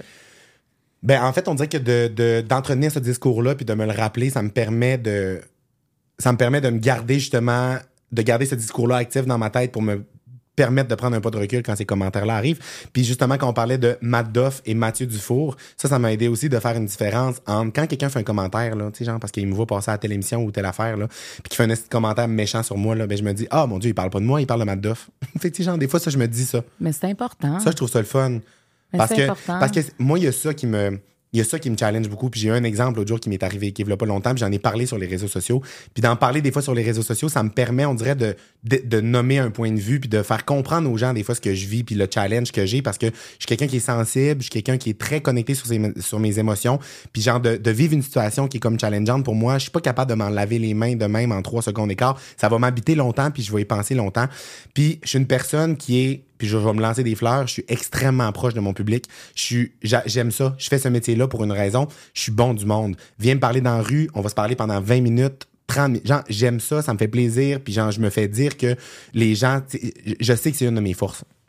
Puis l'autre jour, j'étais au show de Charlotte Cardin à Trois-Rivières, puis je marche pour me rendre à mon banc. Mais tu sais, de la toilette jusqu'à l'entrée de la salle, ça m'a pris genre une demi-heure parce que les gens venaient prendre des photos, les gens venaient me parler, puis genre ah mais mon dieu ben oui, puis là les gens ce qui est le fun avec moi c'est qu'ils ont l'impression qu'on est des amis parce que je parle tellement d'une manière friendly sur mes réseaux sociaux, je leur compte des anecdotes, ils répondent, je réponds à leurs messages une fois de temps en temps. Fait que les gens ont l'impression de me connaître. Fait que souvent quand les gens m'abordent, c'est pas juste "Oh mon dieu, je t'ai vu dans une série, je veux juste avoir une photo mais j'ai rien à dire." Non non, c'est comme "Hey, T'as fait une vidéo de bonne fête à ma soeur l'année passée, on s'est vu à Val d'Or, tu te rappelles-tu, la fille avec le chien qui est tombé? T'sais, tout le monde a une histoire, puis ça l'apporte une, une belle relation. C'est comme si j'ai des amis partout. Puis, fait que de me rendre à la toilette jusqu'à l'entrée de la salle, ça m'a tellement pris du temps parce que une photo, puis là, le monde, quand les gens viennent prendre une photo, mais là, les gens sont quand même, ben, je vais y aller aussi. Fait que je parle avec tout le monde, j'ai vraiment un beau moment. Et là, je rentre dans la salle, puis le show est commencé, c'est la première partie qui, qui est en train de, de, de jouer. Puis là, je me je dis à mon ami avec qui je suis, on va marcher quand même rapidement dans l'allée pour se rendre à notre banc parce qu'on veut pas comme déranger. Et là, en plein milieu de l'allée, il y a une madame qui passe à côté de moi puis qui me pogne le bras. Puis elle fait Hey, faut que je te dise. Puis là, elle commence à me parler, mais je suis debout, je fais 6 pieds 4 en plein milieu Fait de la toi, tu salle. déranges, là. Là, je dérange. Ben oui. Il y a genre 1000 personnes en arrière là, qui me voient, là, tu sais, puis qui m'ont reconnu, puis qui nanana. Fait que là, je suis comme juste. Ah non, ça peut pas arriver ça en ce moment. Fait que je fais juste dire à madame, j'ai dit, hey madame, je continue de marcher. Je dis, madame, je suis désolé, je vais aller à mon siège, désolé, désolé. Et je continue de marcher, puis je vais m'asseoir. Quand j'arrive à mon siège, je m'assois. Je dis à mon ami avec qui je suis, qui est dans mon équipe aussi, fait qu'elle est habituée de, m'accompagner, tu sais, puis assez comment j'agis avec le public. Puis là, je laisse une tonne ou deux passer, puis je dis à Julie, je dis, hey, si je me sens mal, genre, je me sens mal pour la madame que j'ai revirée, mais genre, je pouvais pas, là. Là, Julie est comme, ben non, si tu pouvais pas rester debout, là, ça dérange le show, blablabla. Là, le show continue, nanana. Je suis dans le char après. On revient de Trois-Rivières. Puis je vais tout le temps voir mes messages, moi, quand les gens m'écrivent, blablabla. Et je vais dans ma demande de message. Et il y a la madame en question qui m'écrit un char de marde. Mais elle est méchante, là. Elle m'écrit un message, là, de genre... J'ai trouvé ça bien ordinaire de me refaire virer au show de Charlotte. Puis là, ça m'avait juste dit, genre, j'ai trouvé ça ordinaire de me faire virer, nanana. Genre, euh, j'aurais juste dit, hey, mais tu à la limite, j'aurais pu m'expliquer, puis ça aurait pu être fait bien de sa part. Oui. Mais là, écoute bien ce qu'elle me dit. Elle me dit, elle là, avait de la euh, rage dans sa vie, je sais pas de, où ça y venait, là, mais elle m'a tout déversé ça dessus. là. Écoute bien ce qu'elle m'a dit. Elle m'a dit, j'ai trouvé ça bien ordinaire de me faire virer au show de Charlotte. Je m'en venais de dire que, ta, que ma fille de 15 ans aimait ce que tu faisais, mais je vais l'empêcher de voir ton contenu. T'es pas un exemple pour la jeunesse. Puis ton petit euh, roulement des yeux à la fin quand je suis parti, là, hey, si t'es pas Kim Kardashian. J'ai lu ce message-là, je me suis mis à shaker. J'étais tellement en tabarnak, là. Là, je suis viré en mode. Là, je ventile avec mon ami, premièrement, parce que je peux pas envoyer le premier jet de mon message Parce à cette madame-là. parce que je la... pas mieux que ce qu'elle Ben non, non, c'est ça exactement. C'est comme je la fasse à longueur, le. Fait que là, j'étais genre, ah non, ok, ok, ok, ok, ok.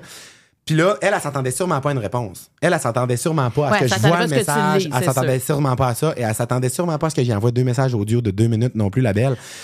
J'ai respiré, je me suis calmé. J'ai dit à Julie, OK, OK, OK. J'ai ouvert le message. J'ai envoyé un message audio. J'ai dit, ton message est tellement désagréable. là. Je veux juste prendre le temps de te dire. Puis là, j'ai expliqué qu'on était debout en plein milieu de ce spectacle, que j'avais pas fait de high roll, justement, j'avais pas roulé mes yeux à la fin. J'ai dit, il faisait noir dans la salle. Comment t'as su que je faisais des high roll? C'était une vision no- nocturne? Tu sais, genre, j'ai comme un peu fait des petites jokes là-dedans. J'étais comme, puis en passant, sache que comme je prends tout le temps le temps, demande à n'importe qui. Puis genre, je dis même pas ça pour me justifier, mais genre. S'il y a bien quelqu'un qui, qui aime ça, rencontrer les gens puis parler, c'était juste le contexte qui était pas bon. J'ai dit, fait que ton esti de message, là, il me fait chier. Vraiment, vraiment. Fait que passe une belle soirée, ma belle, puis je te bloque. T'as perdu ton privilège de suivre mon contenu parce que t'es pas une personne agréable. J'ai bloqué puis j'ai fermé la conversation. Ça t'a fait. Ah, un grand bien. Un grand bien, mais pas un grand bien nocif. Tu sais, genre, le premier jet aurait pu être Ouais, plus intense. ouais, ouais. Le premier jet, je l'ai mis dans ma story Close Friends sur Instagram. Ça, c'est les gens que tu peux choisir pour voir des stories cachées, privées. Là. Eux, mes amis, ont eu accès au premier jet. Ils m'en parlent encore d'ailleurs, qui trouvaient ça très drôle. Mais après ça, j'ai envoyé ce message-là parce que je veux garder ça dans ma carrière que je suis pas un objet, je suis pas une mascotte, je suis une personne, j'ai des émotions. Puis si tu prends le courage de venir m'envoyer un char de marde, ben j'en sois équipé ma belle parce que je peux revenir puis je suis quand même bon pour revenir euh, en force. Ben, mais c'est ce qui te tient aussi. Ouais. Parce qu'au moins, tu n'as pas tout gardé ça en dedans. Exact. Oui, parce que c'est vrai qu'il y a des situations, des fois, comme ça. C'est pas ça qu'on veut, mais, Ouais. tu sais. Puis moi, j'avoue que tu m'aurais vraiment dérangé. Six pieds quatre debout dans Oui. l'allée en train de jaser pendant Puis que genre quelqu'un la oui, scène. complètement irrespectueux. Là, je t'aurais jugé probablement. Moi, Ouais. voyons pour qui il se prend, lui? Complètement irrespectueux. euh, ça, ça, puis là, c'est ça que tu voulais pas faire. Puis après justement. ça, j'aime bien mieux, genre, vexer une frustrée qui m'envoie un char de marde après que de déranger, Ben genre, ouais. tu sais, comme mille autres personnes, tu sais. Fait que bref. Tu dis que tu es très sensible. Ça, qu'est-ce qui, te, qu'est-ce qui te fait pleurer dans la vie? Euh, les personnes âgées. Les personnes âgées, les personnes seules. Les. Ouais. Ça, parler, parler de mes parents aussi, parler de mes grands-parents, tout ça comme la famille, de. de t- ouais, tout ça, c'est des affaires qui me, qui me rendent émotif vraiment rapidement. Parce que tu vas rencontrer des personnes âgées? Est-ce que. Euh. Non. non. Imagine, je suis comme oui, je fais du bénévolat 7 heures par semaine dans un foyer. Mais c'est quelque chose Non, que- mais c'est quelque chose que j'aimerais, c'est quelque chose que j'adorerais. Ouais, ça C'est- t'interpelle. C'est quelque chose que, euh, justement, quand. je- Tu sais, mettons, moi, une affaire, on dirait que j'ai eu un déclic à un moment donné, puis ça va sonner comme l'affaire la plus euh, obvious au monde, la plus euh, Évident. évidente au monde, là. Mon Dieu, je veux dire, pas comme si j'habitais à Los Angeles, c'est pas que je me calme avec mes expression en anglais. Ici, c'est en français. Oui, I'm sorry. Non, mais qui va sembler la chose la plus évidente au monde, mais on dirait que quand je me suis mis à analyser ça de cette manière-là, ma vision a complètement changé. Avant, quand je voyais des personnes plus vieilles que moi, mettons 40, 50, 60, 70, je pensais qu'on n'était pas le même genre de personnes. J'étais comme, ah, eux autres, c'est des, c'est des personnes plus vieilles que moi, tu sais. Fait qu'on n'est pas reliés, on n'est pas la même personne, tu sais. Mais je me suis rendu compte que c'est juste l'enveloppe corporelle qui change. Puis que un jour, mon enveloppe corporelle va changer, puis elle a déjà changé de quand j'avais 12 ans, mais que moi, dans ma tête, j'ai encore l'impression que genre, je suis la même personne que quand j'avais 12 ans. Fait que je connecte beaucoup avec des personnes qui ont ce discours-là, puis c'est dur de le garder plus tu vieillis. Ce discours-là de je suis la même personne, c'est juste le, temps qui fait euh, action sur moi, puis que je peux rester funny, je peux rester légère, je peux. Fait que, fait que quand je rencontre des gens comme ça, je trippe, puis je- je- j'ai des gens dans ma vie qui sont plus vieux que moi. Puis moi, j'ai des gens dans ma vie qui sont plus jeunes que moi, mais qui ont une mentalité. Fait que, ça, je trouve ça le fun. Puis je, je trouve ça le fun de prendre le temps de parler avec ces gens-là. Puis des personnes âgées, ben, de pas les traiter différemment. Puis oui, genre, c'est normal qu'ils soient dépassés par tout ce qui arrive, la technologie, le ci, les ça, mais d'avoir des conversations avec eux, de parler de la vie avec eux, je trouve ça le fun. Je le fais pas assez. Puis est-ce que toi, tu as peur? Est-ce que tu penses à ça le jour où tes parents seront plus là? Euh, J'y pensais vraiment souvent quand j'étais jeune. Genre, mettons, le souvent, le soir, quand je m'endormais, je pouvais comme me faire des scénarios que mes grands-parents ou mes parents allaient décéder, puis genre, je braillais, là, puis je me relevais, puis j'allais dans le salon en braillant. Ma mère était comme, mais voyons, qu'est-ce que là? Je suis comme, vous allez mourir! Tu sais, genre, c'est quoi qui me faisait vraiment, vraiment peur? Là, on dirait que j'y pense comme pas souvent, mais quand j'y vais, ça me rend vraiment sensible. Tu sais, ça me rend. J'aime pas ça penser à ça, puis justement, je veux profiter de tout le temps qui sont là, tu sais. Mais Ils ont c'est quel très... âge tes parents, là? Mes parents ont comme 64, 65. Ils sont jeunes, tes parents. Ouais, ils sont jeunes. Mais après ça, quand tu commences à analyser ça de cet angle-là, ils sont jeunes. Mais tu sais, il y a du monde qui meurt à 10, il y a du monde qui meurt à sont 20, à jeunes. puis tu- 30, mais à mais 40. c'est ça, tu sais, la maladie. Oui. euh, ça- c'est vrai qu'avec le temps, Ouais. euh, tu sais, on, on le sait que les. Bon, on dirait que je veux garder, je veux garder un équilibre sain entre je veux pas trop angoisser là-dessus, puis je veux pas que ça devienne un, un sujet, un- une source de stress pour moi, puis je veux aussi profiter de ma vie à moi, tu sais, je veux pas non, tu sais, comme c'est un mélange de tout ça, là, tu sais, que j'essaie de jongler avec ça, puis c'est ça. Mais tu sais, je devrais aussi leur en, des fois, je devrais, je devrais leur en parler, tu sais. Je devrais avoir ces conversations-là avec eux aussi, puis j'aime ça la- le faire une fois de temps en temps, fait que, ouais. Ah ouais, puis t'as as le temps d'avoir ces conversations-là avec eux encore. là, Ouais, exact. Alors là, t'en t'en piges une. Oh mon Dieu, la mauve. La mauve. L'éclairage. La question, oui, oui, oui. C'est bien important dans notre décor. OK, alors, celle-là. Et voilà, elle est sortie toute seule. Elle est sortie toute seule, tarot. Avec quelle célébri- célébrité voudrais-tu partager un repas? T'as le droit, là, n'importe où dans le monde, n'importe qui. Prépare les chinois, si tu veux, là.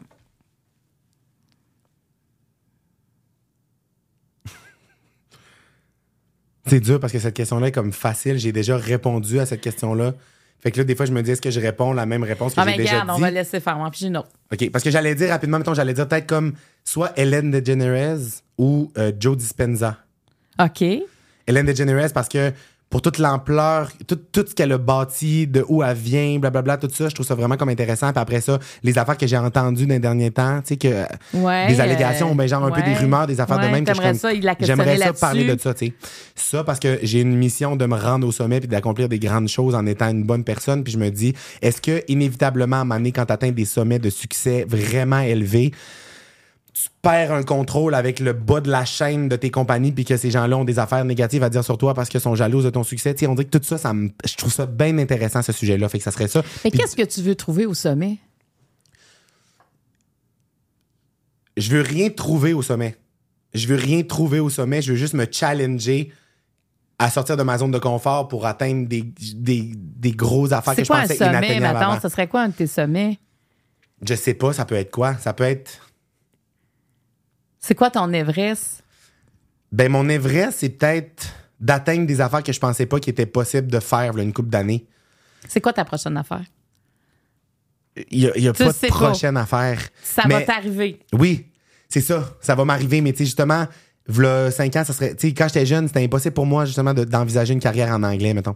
Puis pour plein de monde encore, ils pensent que c'est impossible, puis tout. Mais moi, je me dis, mais pourquoi pas? Tu sais, ça pourrait arriver. Mais t'apprends-tu l'anglais, là? Euh, oui. OK, ben tu fais ce qu'il faut pour. Ben, exactement. Puis je veux. Puis, puis je force rien non plus. Fait que, ça peut arriver. Fait juste de me sortir de ma zone de confort, puis de faire des. de, réaliser des défis que. Parce que tu as beaucoup d'ambition. Ouais, j'ai beaucoup d'ambition. L'ambition, c'est quelque chose qui est des fois mal perçu. Ouais.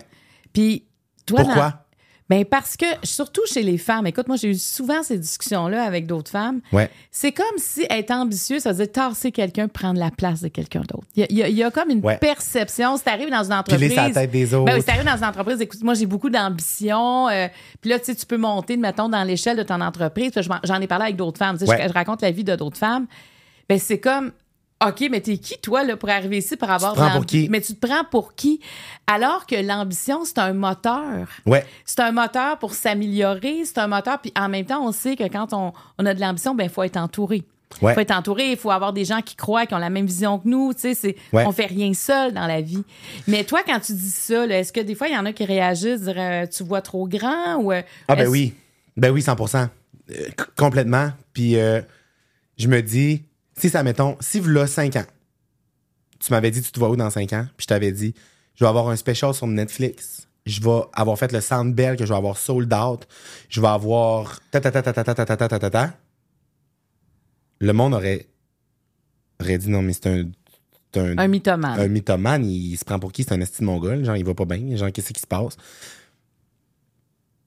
Fait que c'est la même affaire qu'aujourd'hui. Je vais garder mon moteur de vouloir m'amuser, faire rire les gens, être dans la légèreté, continuer de faire. Mais à augmenter ton challenge oui, personnel. oui, exactement. Toi, tu vas augmenter Exactement. le niveau par rapport à toi, dire, ben, si je fais ça, je suis capable d'en mettre plus, puis d'en Oui. mettre plus. Ben 100% puis de jamais penser que t'es arrivé à quelque part, t'es, tu t'es pas arrivé à quelque part. Puis, tu sais, je me disais juste l'autre fois là, je me disais, moi, ce qui me fait triper dans la vie là, c'est de partir le petit cul du Saguenay-Lac-Saint-Jean puis d'arriver à Montréal là. Puis le regard que j'avais sur Montréal quand je suis arrivé là, c'était nouvelle ville, c'est plus grand que moi. Euh, je prends le métro, je rencontre des gens, les buildings, c'est beau. Je me déplace à quelque part, je rentre quelque part, puis là, oh mon Dieu, je vois genre TVA que j'ai vu depuis toute ma vie. Euh, je vois euh, tel média, telle affaire, puis là, genre, oh mon Dieu, là, je cligne des yeux, je suis assis dans un show à TVA. Genre, je suis, je travaille pour, je, ma face roule à telle place, pas juste à TVA, à nouveau, à, à n'importe où.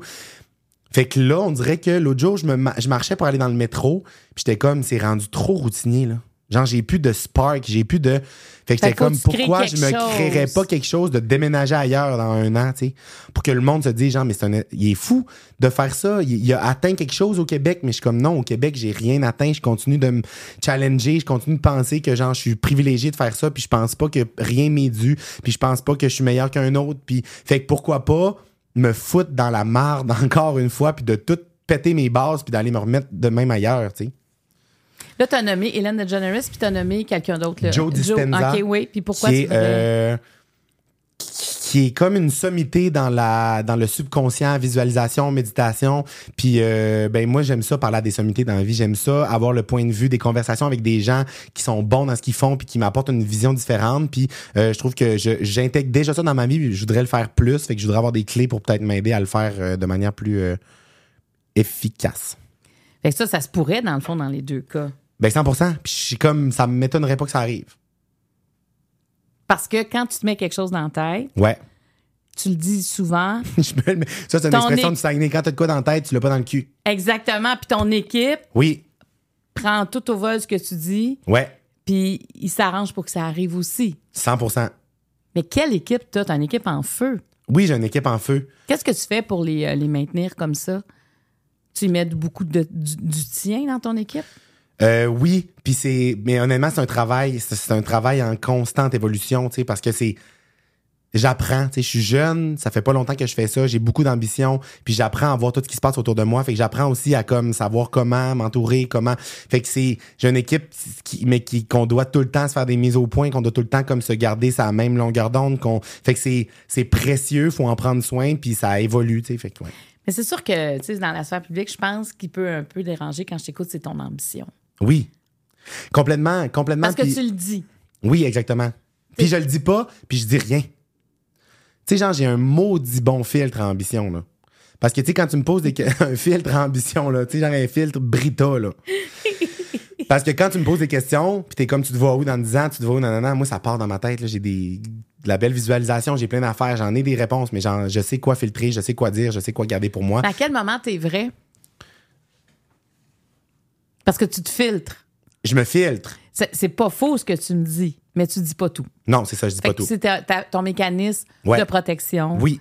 Puis il y a aussi une affaire de garder de l'excitation pour moi-même parce qu'il y a de quoi de il y a de quoi d'excitant d'avoir comme une vision de toi avec toi-même, tu sais. Puis il y a des amis à qui je dis tout, mais même à ça, je rêve grand dans ma tête, j'imagine plein d'affaires. Fait que tu sais, il y a des affaires aussi que je garde pour moi, puis c'est pas des cachotteries, puis c'est pas des, des secrets, c'est juste comme des petites Hmm. des petites euh, je sais pas là, des petites visions, ouais.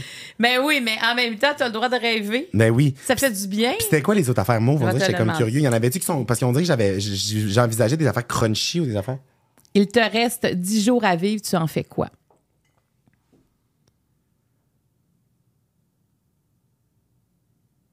J'allais dire rien. Rien. Un 10 jours avec rien de prévu, avec les gens les plus importants autour de moi, puis on liquide. On liquide le compte en banque. Tu sais, genre, on, on, on part en voyage, je sais pas, là. Tout doit sortir, vente de fermeture. Ça serait ça, avec comme les gens les plus importants pour moi. Je choisis peut-être 10-15 personnes, là, puis on fait les 10 jours ensemble, puis on... Puis tu leur dis adieu. Ouais, exactement. Mais je leur dis adieu, puis c'est le fun, puis c'est pas... C'est triste. Il y a des passes où c'est triste, mais il y a des passes où c'est le fun. Qu'est-ce qui est le fun? Il y a des passes où, si on le sait qu'il y a une fin, on est privilégié. Il y en a qui le savent pas que leur fin est arrivée. Il y en a qui partent subitement. Fait que ça, c'est encore plus triste. Fait qu'on profite du privilège de savoir qu'on sait c'est quand la fin. Fait qu'il y a quelque chose de, qui est pas négative tout le temps dans la mort non plus. Fait qu'on en profite, on Donc, le célèbre. tu on- rassembles les gens. Oui, exactement. Puis, tu sais, j'ai jamais analysé tout ça, mais tu sais, des cérémonies de vie, là, tu sais, des gens, justement, qui ont des maladies ou qui ont une date, justement, avec l'aide médicale à mourir, puis qui font leur funérailles, mais qui sont là, tu sais. C'est quand même. Ah oui, ça, c'est nouveau, ça. Ouais. Ça, que- depuis quelques années, en fait, Ouais. comme tu dis, à cause de l'aide médicale à mourir. Ouais. Donc, euh, c'est quand même quelque chose, tu rends hommage, la personne est là. Tu sais, c'est- moi, j'ai déjà dit, là, tu sais, genre, euh, ça, ça a déjà été un numéro que je faisais sur scène, mais ça- c'est tous les numéros que je fais sur scène partent de quelque chose que j'ai déjà dit avec ma gang d'amis, puis qu'on riait ensemble, là, mais, tu sais, je veux dire, mes funérailles, là, je veux dire, on, ça, ça, ça- ça- c'est le fun, là. Oui, c'est triste, mais on se prendra un temps pour pleurer, mais il faut que ça soit une partie le fun aussi. mais, Fait genre, tu- mais, mais toi, tu vois ça le fun, mais est-ce que tu penses pas que, que les gens pourraient avoir de la peine? c'est sûr qu'ils vont avoir de la peine. fais? C'est- C'est sûr Ouais. qu'ils vont avoir de la peine. Mais tu sais, dans les funérailles, les, moi, les places où j'ai eu mes plus gros fous rires dans la vie, c'est dans des funérailles. Parce que c'est- t'es pas supposé. Parce que t'es pas supposé, puis ça. apporte une zone tellement fuckée. Fait imagine si le, le désir de la personne, c'était que ça soit aussi comme qu'on se permette ça. Tu sais, mettons, un, je sais pas, moi, bar open, un karaoké, je sais pas. OK, t'es- t'en es là, là. Ben oui. J'ai déjà dit que genre, je voulais me faire empailler assis sur un banc puis que je sois dans le milieu du photoboot. Imagine, tu rentres à tes funérailles, je suis même. fait que c'est ça. Moi, je repartirais. Je serais pas sûre. Tu prends pas une photo avec la moustache avec un bâton. J'aurais peur, j'aurais peur. je pense. Crois-tu à la vie après la mort? C'était ça la- l'autre question. Euh, je sais pas la c'est comme tellement complexe comme sujet mais il y a d'autres choses. Est-ce que tu as eu des gens près de toi qui sont décédés? Oui. J'ai eu des gens près de moi qui sont décédés, mes grands-parents mettons les personnes les plus proches. Est-ce que tu as l'impression des fois qu'ils sont là? Euh, que... ou- oui. Oui 100%. Puis mes grands-parents puis aussi des gens dans ma famille puis je oui, il y a quelque chose, je sais pas si c'est c'est touché à parler. C'est le genre d'affaire ça que je me mets un filtre quand je parle de ça Mais non, mais c'est ça qui est intéressant, là. Tu disais une question crunchy, donc ça, c'est une question crunchy pour toi. Oui, il y a de quoi. Il y y a quelque chose, il y a une force qui est plus grande que nous. Peu importe c'est comment que les civilisations les ont appelés, que les religions l'ont appelé, mais il y a quelque chose qui est plus grand que Mais nous. t'as pas l'impression un que... univers, un magnétisme, quelque chose qui guide, qui nous. que je fais confiance beaucoup à ça. Mais est-ce que tu leur parles des fois, aidez-moi, j'ai besoin de vous autres, ou on va y aller ensemble sur la scène? Ça m'arrive ou, de euh, leur parler. Ça m'arrive de leur parler. Tu sais, moi, je suis le genre de personne que j'ai des, j'ai des reliquaires avec les cendres de mes grands-parents dedans, là. C'est genre, je traîne mes grands-parents morts dans ma poche des fois, là, puis je, tu sais, je fais des jokes avec ça, tu sais. Tu, tu fais des jokes, mais c'est vrai. Mais c'est vrai, ben oui. Mais tu sais, j'aime ça comme dédramatiser ce fait-là. Mais tu sais, mettons, si je te lance le petit sac avec mes deux bijoux dedans, je comme attrape mes grands-parents morts. Tu sais, moi, ça me fait rire. Tu sais, je dédramatise la mort. Il y a de quoi de. Fait que oui, il y a quelque chose. Il y a, il y a quelque chose. Puis je trouve ça excitant de pas savoir aussi. Je trouve ça. Je trouve ça le fun, ça, moi. Le fun. C'est comme. C'est comme, admettons, le, le, admettons, le karma. Le karma, le dharma. Tu sais, genre, le. Agis bien, ça va te revenir. Genre, mais qui qui te ramène ça? Comment qui te le ramène? Moi, je veux toujours Mais ça savoir où ça arrive. Oui. Des fois, tu sais, des fois, il y en a qui disent lance ça dans l'univers. Mais ça tombe où? Ouais. Tu sais, parce que, en tout cas, ça dépend. Ça Ouais. dépend. Toi, tu serais ce genre-là, dire on lance ça dans l'univers? Euh, complètement, mais c'est pas flou. C'est pas genre on le lance dans l'univers. Non, non, c'est on, le- on, on le demande, on, ça va arriver. C'est sûr, ça va arriver. OK, mais t'es croyant, là. Ben, croyant, mais être croyant, ça a une, ça a une sonorité euh, péjorative Ah, des fois. religieuse. Croyant, nanana. Oui, c'est non, ça. Non, pas dans ce sens-là. Dans le sens que, c'est ça, tu crois à la fo- qu'il y a une force Oui, autour. complètement, complètement. T'es croyant dans, cette, dans ce Ouais. sens-là. Oui, tu sais, quand on dit croyant, on a toujours euh, Ouais. peur d'être associé à quelque Oui, chose oui, oui, qu'on veut exactement. pas. Mais, mais en fait, ça facilite la vie quand on est comme toi. Mais complètement. Ça facilite la vie, puis ça facilite aussi les angoisses, ça facilite les peurs, ça facilite Ça tout t'a ça. calmé dans ta vie, Ouais, ça? complètement.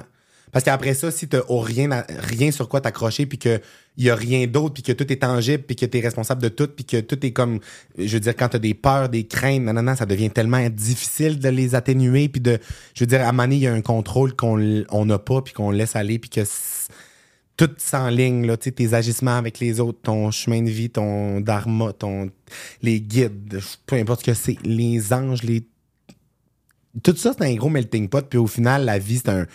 On arrive à quelque part, on finit à quelque part, puis c'est un grand jeu. Fait que je veux dire, pourquoi se faire chier, tu sais? Mais c'est vrai que c'est un grand jeu. C'est comme un gros jeu vidéo. Là. Imagine quand tu meurs. Imagine quand tu meurs, t'arrives, puis là, t'es comme, bon, mais parfait, tu recommences. T'es genre ailleurs. T'écris de quoi sur ta pierre tombale, ce soir de même? Bye, bitch. Bye, bitch. C'était le fun. genre de quoi de même. Tu sais, genre, pas Toi, compliqué. tu veux faire rire même dans l'au-delà. Mais complètement. Co- Imagine si je réussis à faire rire dans l'au-delà. Tu imagines, moi, genre, moi, là, de quoi, là, tu sais, le monde qui font des affaires, le funky, le genre, euh, mourir, un testament sur vidéo, puis tout. esti, moi, je serais le genre à organiser une chasse au trésor, quand je vais être mort, là. Une cassette par année, puis là, finalement, tu te rends compte que, genre, je t'ai caché quelque chose à quelque part. c'est le fun. Faut s'amuser dans la vie, même dans la mort. OK, mais quand même, c'est la première fois que j'entends ça. Ben, je vais m'écrire ça sur ma pierre tombale. Faut s'amuser dans la vie, même dans la mort. Ben oui, mais tu vas Ouais. faire réfléchir le monde. Ouais. Mais ta vie, dans le fond, là, je, je- je t'écoute, j'ai l'impression que le sens de ta vie, c'est dédramatiser. Tu sais, tantôt, tu disais faire rire, mais. Mais dédramatiser. Mais j'ai comme l'impression que c'est plus dédramatiser que faire rire.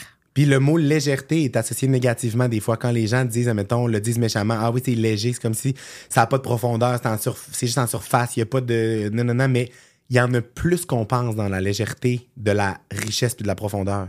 Ben oui, mais c'est sûr, ça, ça part de quelque chose beaucoup. de vrai. Parce que d'être capable, avec une légèreté, d'aller permettre à quelqu'un d'oublier que, genre, il a perdu sa mère hier, oublier qu'il se fait enlever une tumeur au cerveau demain, Ce moment-là fait du bien, oui. c'est Ouais. vraiment puissant. Puis de connecter avec ça, puis de savoir que tu as un lien avec ça, puis, sais, mettons, C'est que ça enlève rien au drame que tu Non. vis. C'est des fois, on a l'impression que. c'est faire du déni. C'est faire du déni exactement, Non. alors que c'est une pause Ouais. du drame qui est essentielle. Puis le nombre de fois où je me fais dire, euh, Marie-Claude, genre que les gens, quand ils écoutent mes vidéos sur Instagram ou mon contenu sur les réseaux sociaux, ou ben n'importe où, où ils peuvent le consommer, que c'est le seul moment dans leur journée où ils ont ri. Le nombre de fois, des milliers, milliers, milliers, milliers, à, à travers les années, là, 100 000 messages que j'ai reçus. J'ai eu une journée de marde. T'arrives le soir chez vous, t'écoutes tes stories. Puis ça, c'est l'affaire la plus belle au monde. Voir que je suis capable de faire ça, moi, le petit humain que je suis, là. C'est beau. Ouais. Fait que, est-ce que je veux convaincre la personne qui me trouve pas drôle de me trouver drôle? Ben non, tu- j'ai pas besoin de toi. Je fais tellement ça, ça c'est puissant, puis j'ai même pas la prétention de dire que je fais du bien. C'est qu'on peut tout cohabiter. Ben oui, cohabitons C'est ça, puis aime ce que cohabitons. t'aimes. Moi, je vais aimer ce que Ah ouais, j'aime. that's it. J'aimerais pas ce que j'aime pas, aime pas ce que j'aime pas, mais la différence entre moi et toi, c'est que je vais pas m'acharner sur ce que j'aime pas parce que c'est négatif, puis on n'a pas le temps pour ça. Mais non, la vie est trop courte. La vie est trop Faut vivre. courte, tu sais, fait qu'on Ah. s'amuse dans la vie comme dans la mort. As-tu une question pour moi maintenant? Euh... Chris, C'est le moment que je redoutais.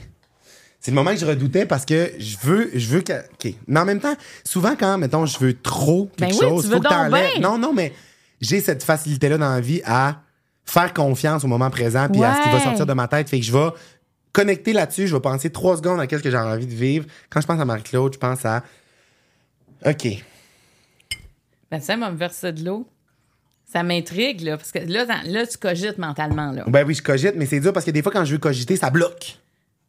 Tu comprends ce que je veux dire? Ouais, parce que toi, t'es dans le spontané. Ouais. Fait que. Mais Ah, tu peux pas en avoir des questions, là. Tu peux cogiter, puis ça vienne pas aussi. Ça dépend. Comment? Parce qu'il y aurait autant des affaires personnelles que carrière, tu sais. OK, f- OK, fait. Admettons. Admettons, perso- euh, une, deux petites, OK? Vas-y. Fait que la première, comment on fait pour rester une bonne personne? Dans la vie, dans la vie? Malgré les aléas, les défis, les épreuves, les gens qui se revirent contre toi, les affaires que tu contrôles pas, comment qu'on fait pour, overall, rester une bonne Eh personne? ben, moi, je trouve que c'est ça qui fait qu'on reste une bonne personne, c'est l'adversité. Tu sais, euh, moi, je- premièrement, je sais pas si c'était comme ça, moi, j'ai pas peur de l'échec. Ouais. Euh, j'ai pas peur euh, de nommer mes convictions. Puis j'ai toujours été comme ça. Je sais pas pourquoi. Tu sais, des fois, il y a des, une façon d'être.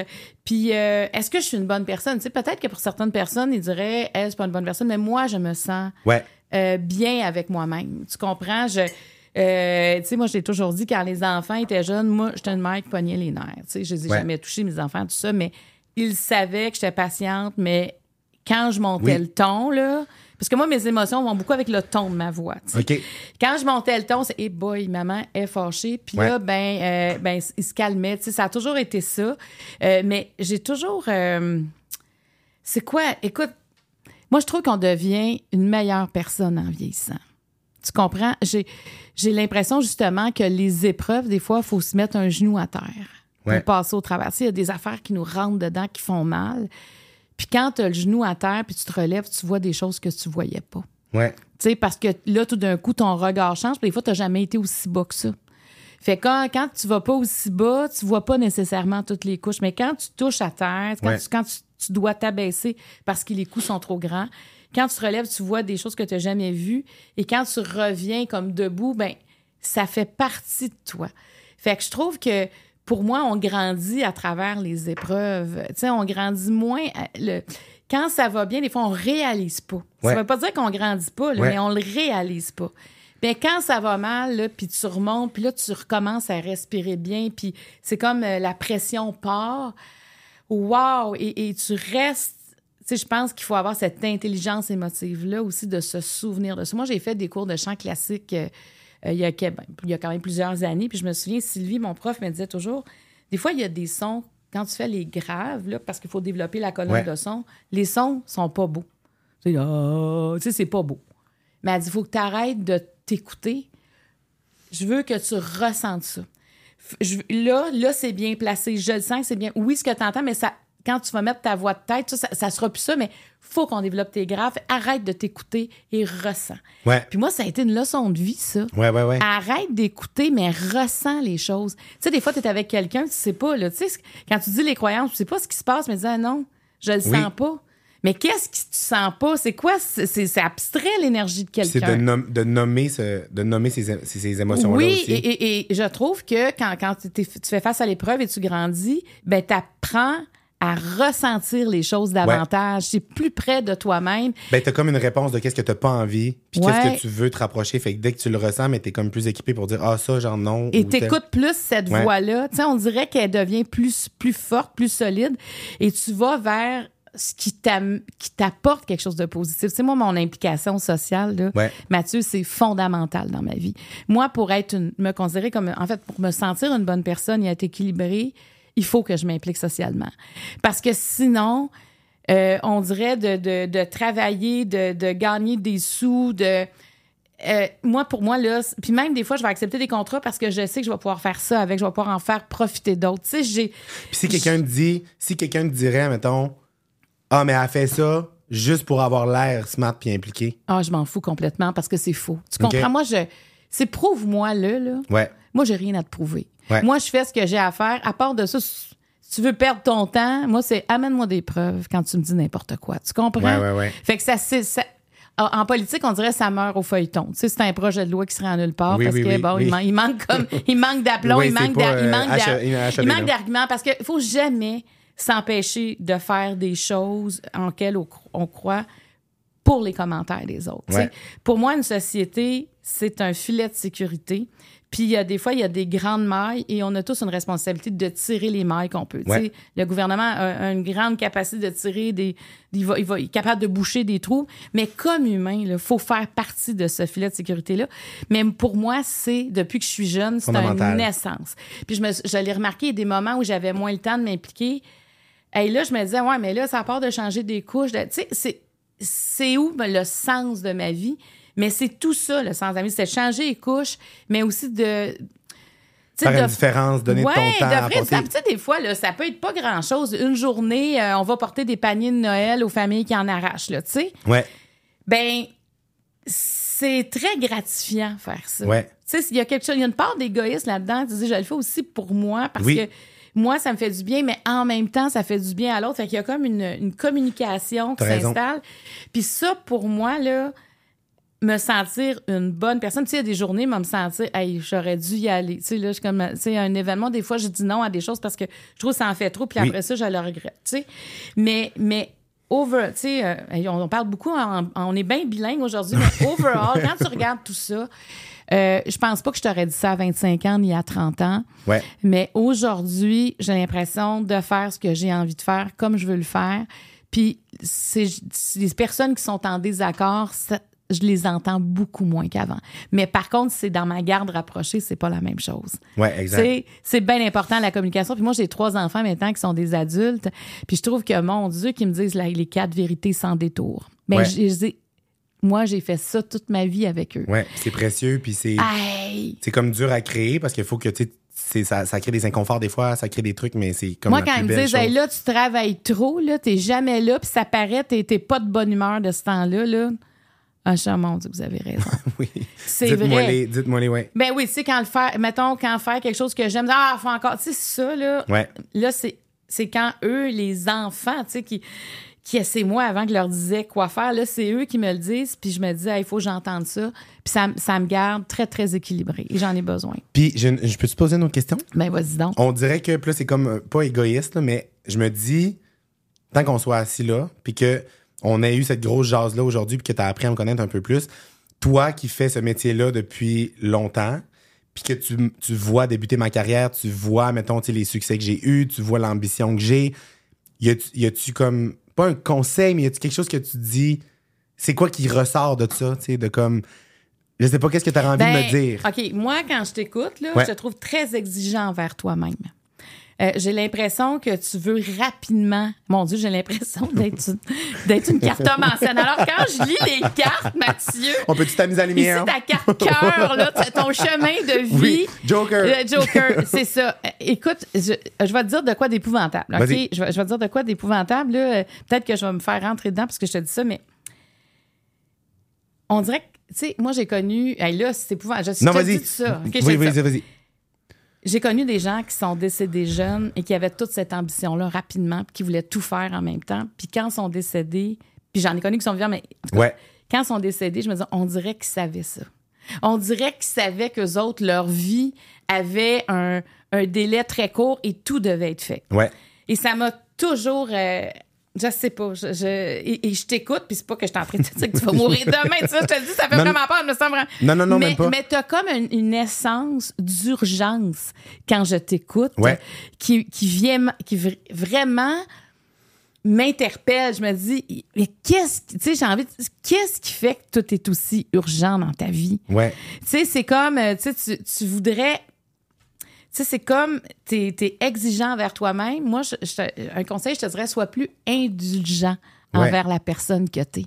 Parce que à l'âge que tu as, tout ce que tu as fait, puis déjà t'entends parler, tu t'analyses, tu prends des. Tu sais, souvent, on fait pas ça à cet âge-là, tu sais Ouais.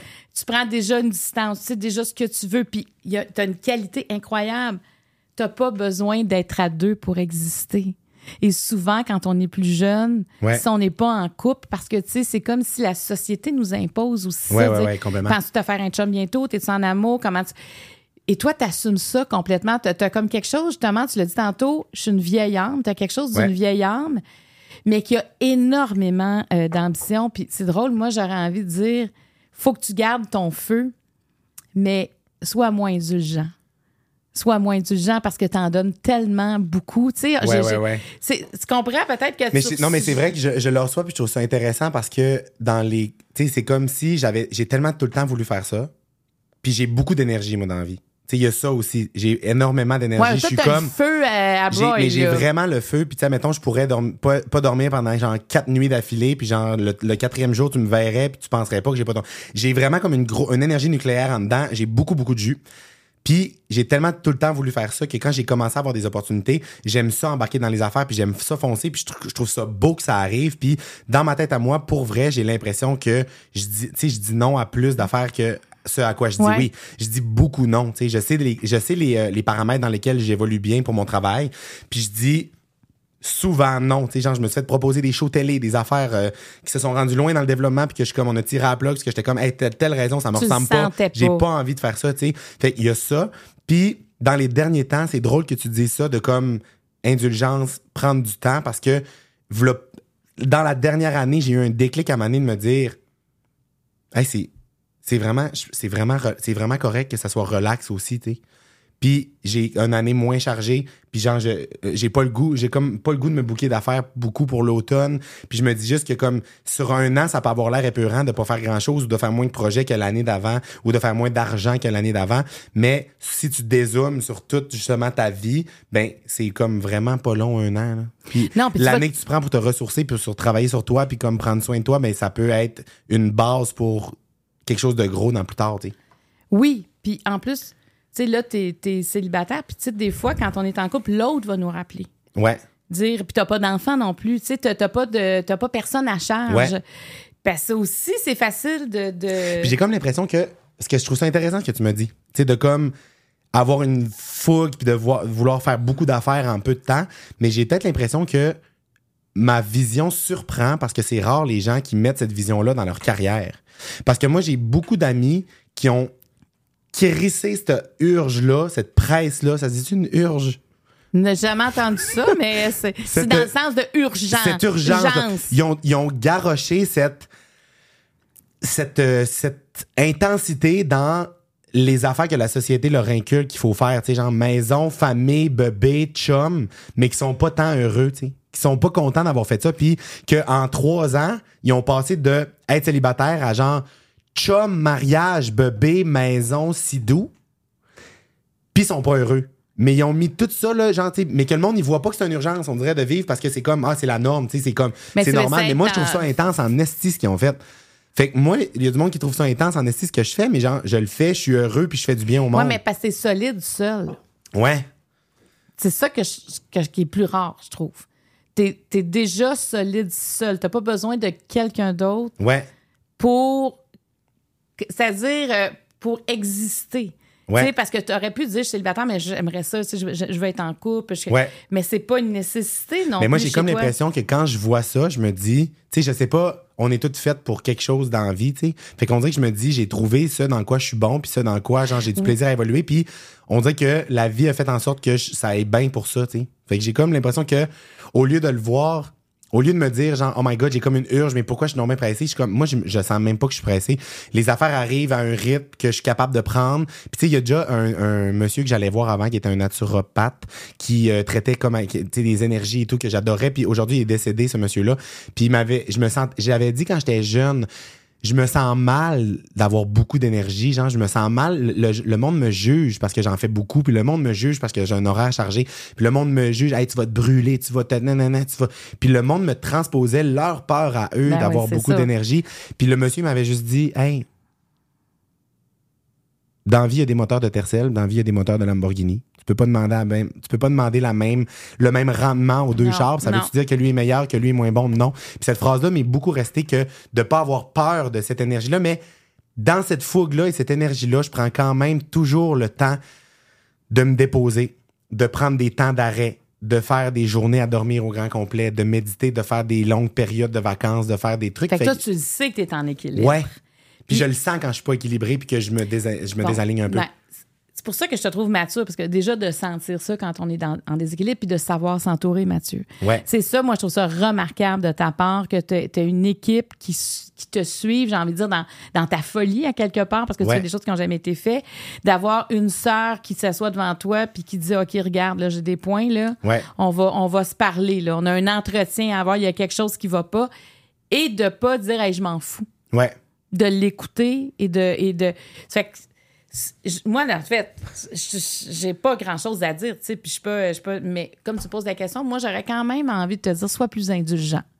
Puis je le prends, puis c'est sûr que ça va faire du chemin dans ma tête, puis je vais y penser, puis que je vais, je vais, je vais l'appliquer. ben oui parce que tu sais la vie c'est un apprentissage. C'est toute la vie. Puis puis tu sais euh, au moins tu prends du temps pour toi ça ça c'est le danger des fois quand on, on est populaire rapidement Ouais. Puis c'est vrai que les gens, moi, tu sais, à un moment donné, les gens, Ouais, mais arrête de dire oui à tout. Mais j'étais là, je dis pas oui à tout. C'est juste que moi, je m'emballe dans la vie. Ouais. Moi, si tu me dis, car mon Dieu, ça m'intéresse, je vais Oui. penser au côté négatif après, mais euh, moi, il faut que je me protège de ça parce que j'ai tendance à. Ouais. Wow, ça va être écœurant, Ben on oui, va faire ça. puis- complètement. Moi Mais aussi, je suis le même. OK, ça va prendre 18 jours. OK, là, il faut que j'apprenne ça par. Ah, OK, c'est. OK, Ouais. faut que je- Là, là c'est comme. euh, mais, Puis, mais puis moi, je suis ça. souvent, je suis souvent, euh, j'ai eu des, des adaptations à faire dans les derniers temps, puis j'en ai beaucoup à faire encore par rapport à. Puis c'est comme bizarre à nommer là, mais moi, je suis naïf, puis je m'amuse en vie, puis genre je veux connecter avec le monde, puis j'aime ça. Tu m'invites à, quelque part, je vais venir, blablabla. Bla, bla, bla, bla. Et là, je me suis rendu compte que le monde m'invite parce qu'ils veulent de quoi de moi. Le monde, ils veulent ma visibilité. Le monde, ils veulent ma plateforme. Le monde, ils veulent les trucs. Fait que moi, je me faire proposer, hey, viens essayer de la faire, viens. Moi, je suis comme, mais on c'est bien le fun. Ben oui, ben oui, ben oui. Puis là, après ça, ah ouais, mais là, euh, tu parles pas de nous, euh. Tu sais, genre ça, moi, ça me fait peur. Moi, je suis comme, ah non, mais non, mais le monde. OK, mais moi, quand j'invite quelqu'un à souper, genre, je veux pas qu'il me qu'il me laisse 300 pièces à la table en partant puis qu'il dise à tout le monde que genre je fais le meilleur euh, osso beaucoup là. Si j'invite à souper, ça me fait plaisir de t'inviter, tu fait que là des compagnies, des brands qui veulent genre que ça passe comme si c'était friendly puis c'est fin parce qu'ils comprennent un peu mon angle de m'amuser dans la vie. Ouais, ça fait partie de ta vie alors que que. finalement là- ils arrivent dans le décor, ils sont comme oui, c'est ça, faut que tu fasses 8 posts euh, Instagram, euh, non non non, je suis de même. Ah, si, non, genre, non. Fait que là, des fois, ça, je suis comme, je veux pas virer sa défensive, mais j'étais un petit peu euh, sur mes gardes là-dessus. Mais c'est parfait. Ouais. Parce que tu gardes ton intégrité. J'ai goût de le nommer. Je suis comme, là, t'as-tu le goût de t'amuser pour vrai ou t'es une rapace, là? Parce que moi, je, je fais pas ça, là. fait que je le nomme, ça. Ça, c'est une affaire aussi, je nomme tout, tu sais. Mais ça, peut-être qu'à classe, tu vas nommer moins. Ouais. Peut-être que tu n'auras plus besoin de Ouais. nommer. Mais il reste que ça, tu te protèges. C'est bon, c'est bon. Ouais. La dernière question est toujours la même parce que ça finit toujours positivement. Oui. La lampe d'Aladin existe. Quels sont tes trois vœux? OK. Euh, le premier.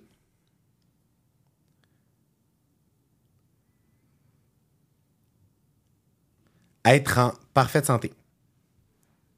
Les-tu? Oui. Bon, donc ça continue. Oui, ça continue. Puis j'en pas d'avoir d'enjeu de santé. Fait que ça. euh, être profondément heureux. Tu sais, comme. Puis penser. euh, Puis je pèse mon mot, là, profondément. Là, tu sais, c'est quoi être heureux? C'est quoi être profondément heureux? D'avoir une. Une joie, une, une source inépuisable de joie, d'avoir une facilité à tendre vers le bonheur, la joie, puis de Tu pas sais que la base du bonheur, c'est Excuse. C'est les liens qu'on tisse avec les autres parce qu'on Ouais. ne peut pas vivre seul l'humain. Ouais. Alors, c'est la qualité des liens. Écoute, il y a une étude qui est sortie d'Harvard, une grosse étude sur euh, qu'est-ce qu'une vie heureuse? Ouais. Et c'est la clé. Et ça, ça, tu sembles. Oui. 100%. Fait que ça serait ça, les vœux. Puis après ça, je dirais. On dirait que je mettrais un vœu niaiseux, tu sais. Ben, tu peux. Ça, J'aimerais ça avoir le pouvoir de me transformer en n'importe quel animal. ça je l'aurais pas deviné. Et ça, les gens qui me connaissent, qui écoutent ça en ce moment, ils vont être crampés, ils vont être comme un qui est niaiseux. Mais je dis pas ça pour. Moi, quand je vais à quelque part, j'essaie pas d'être drôle, j'essaie pas de dire de quoi que j'ai écrit pour.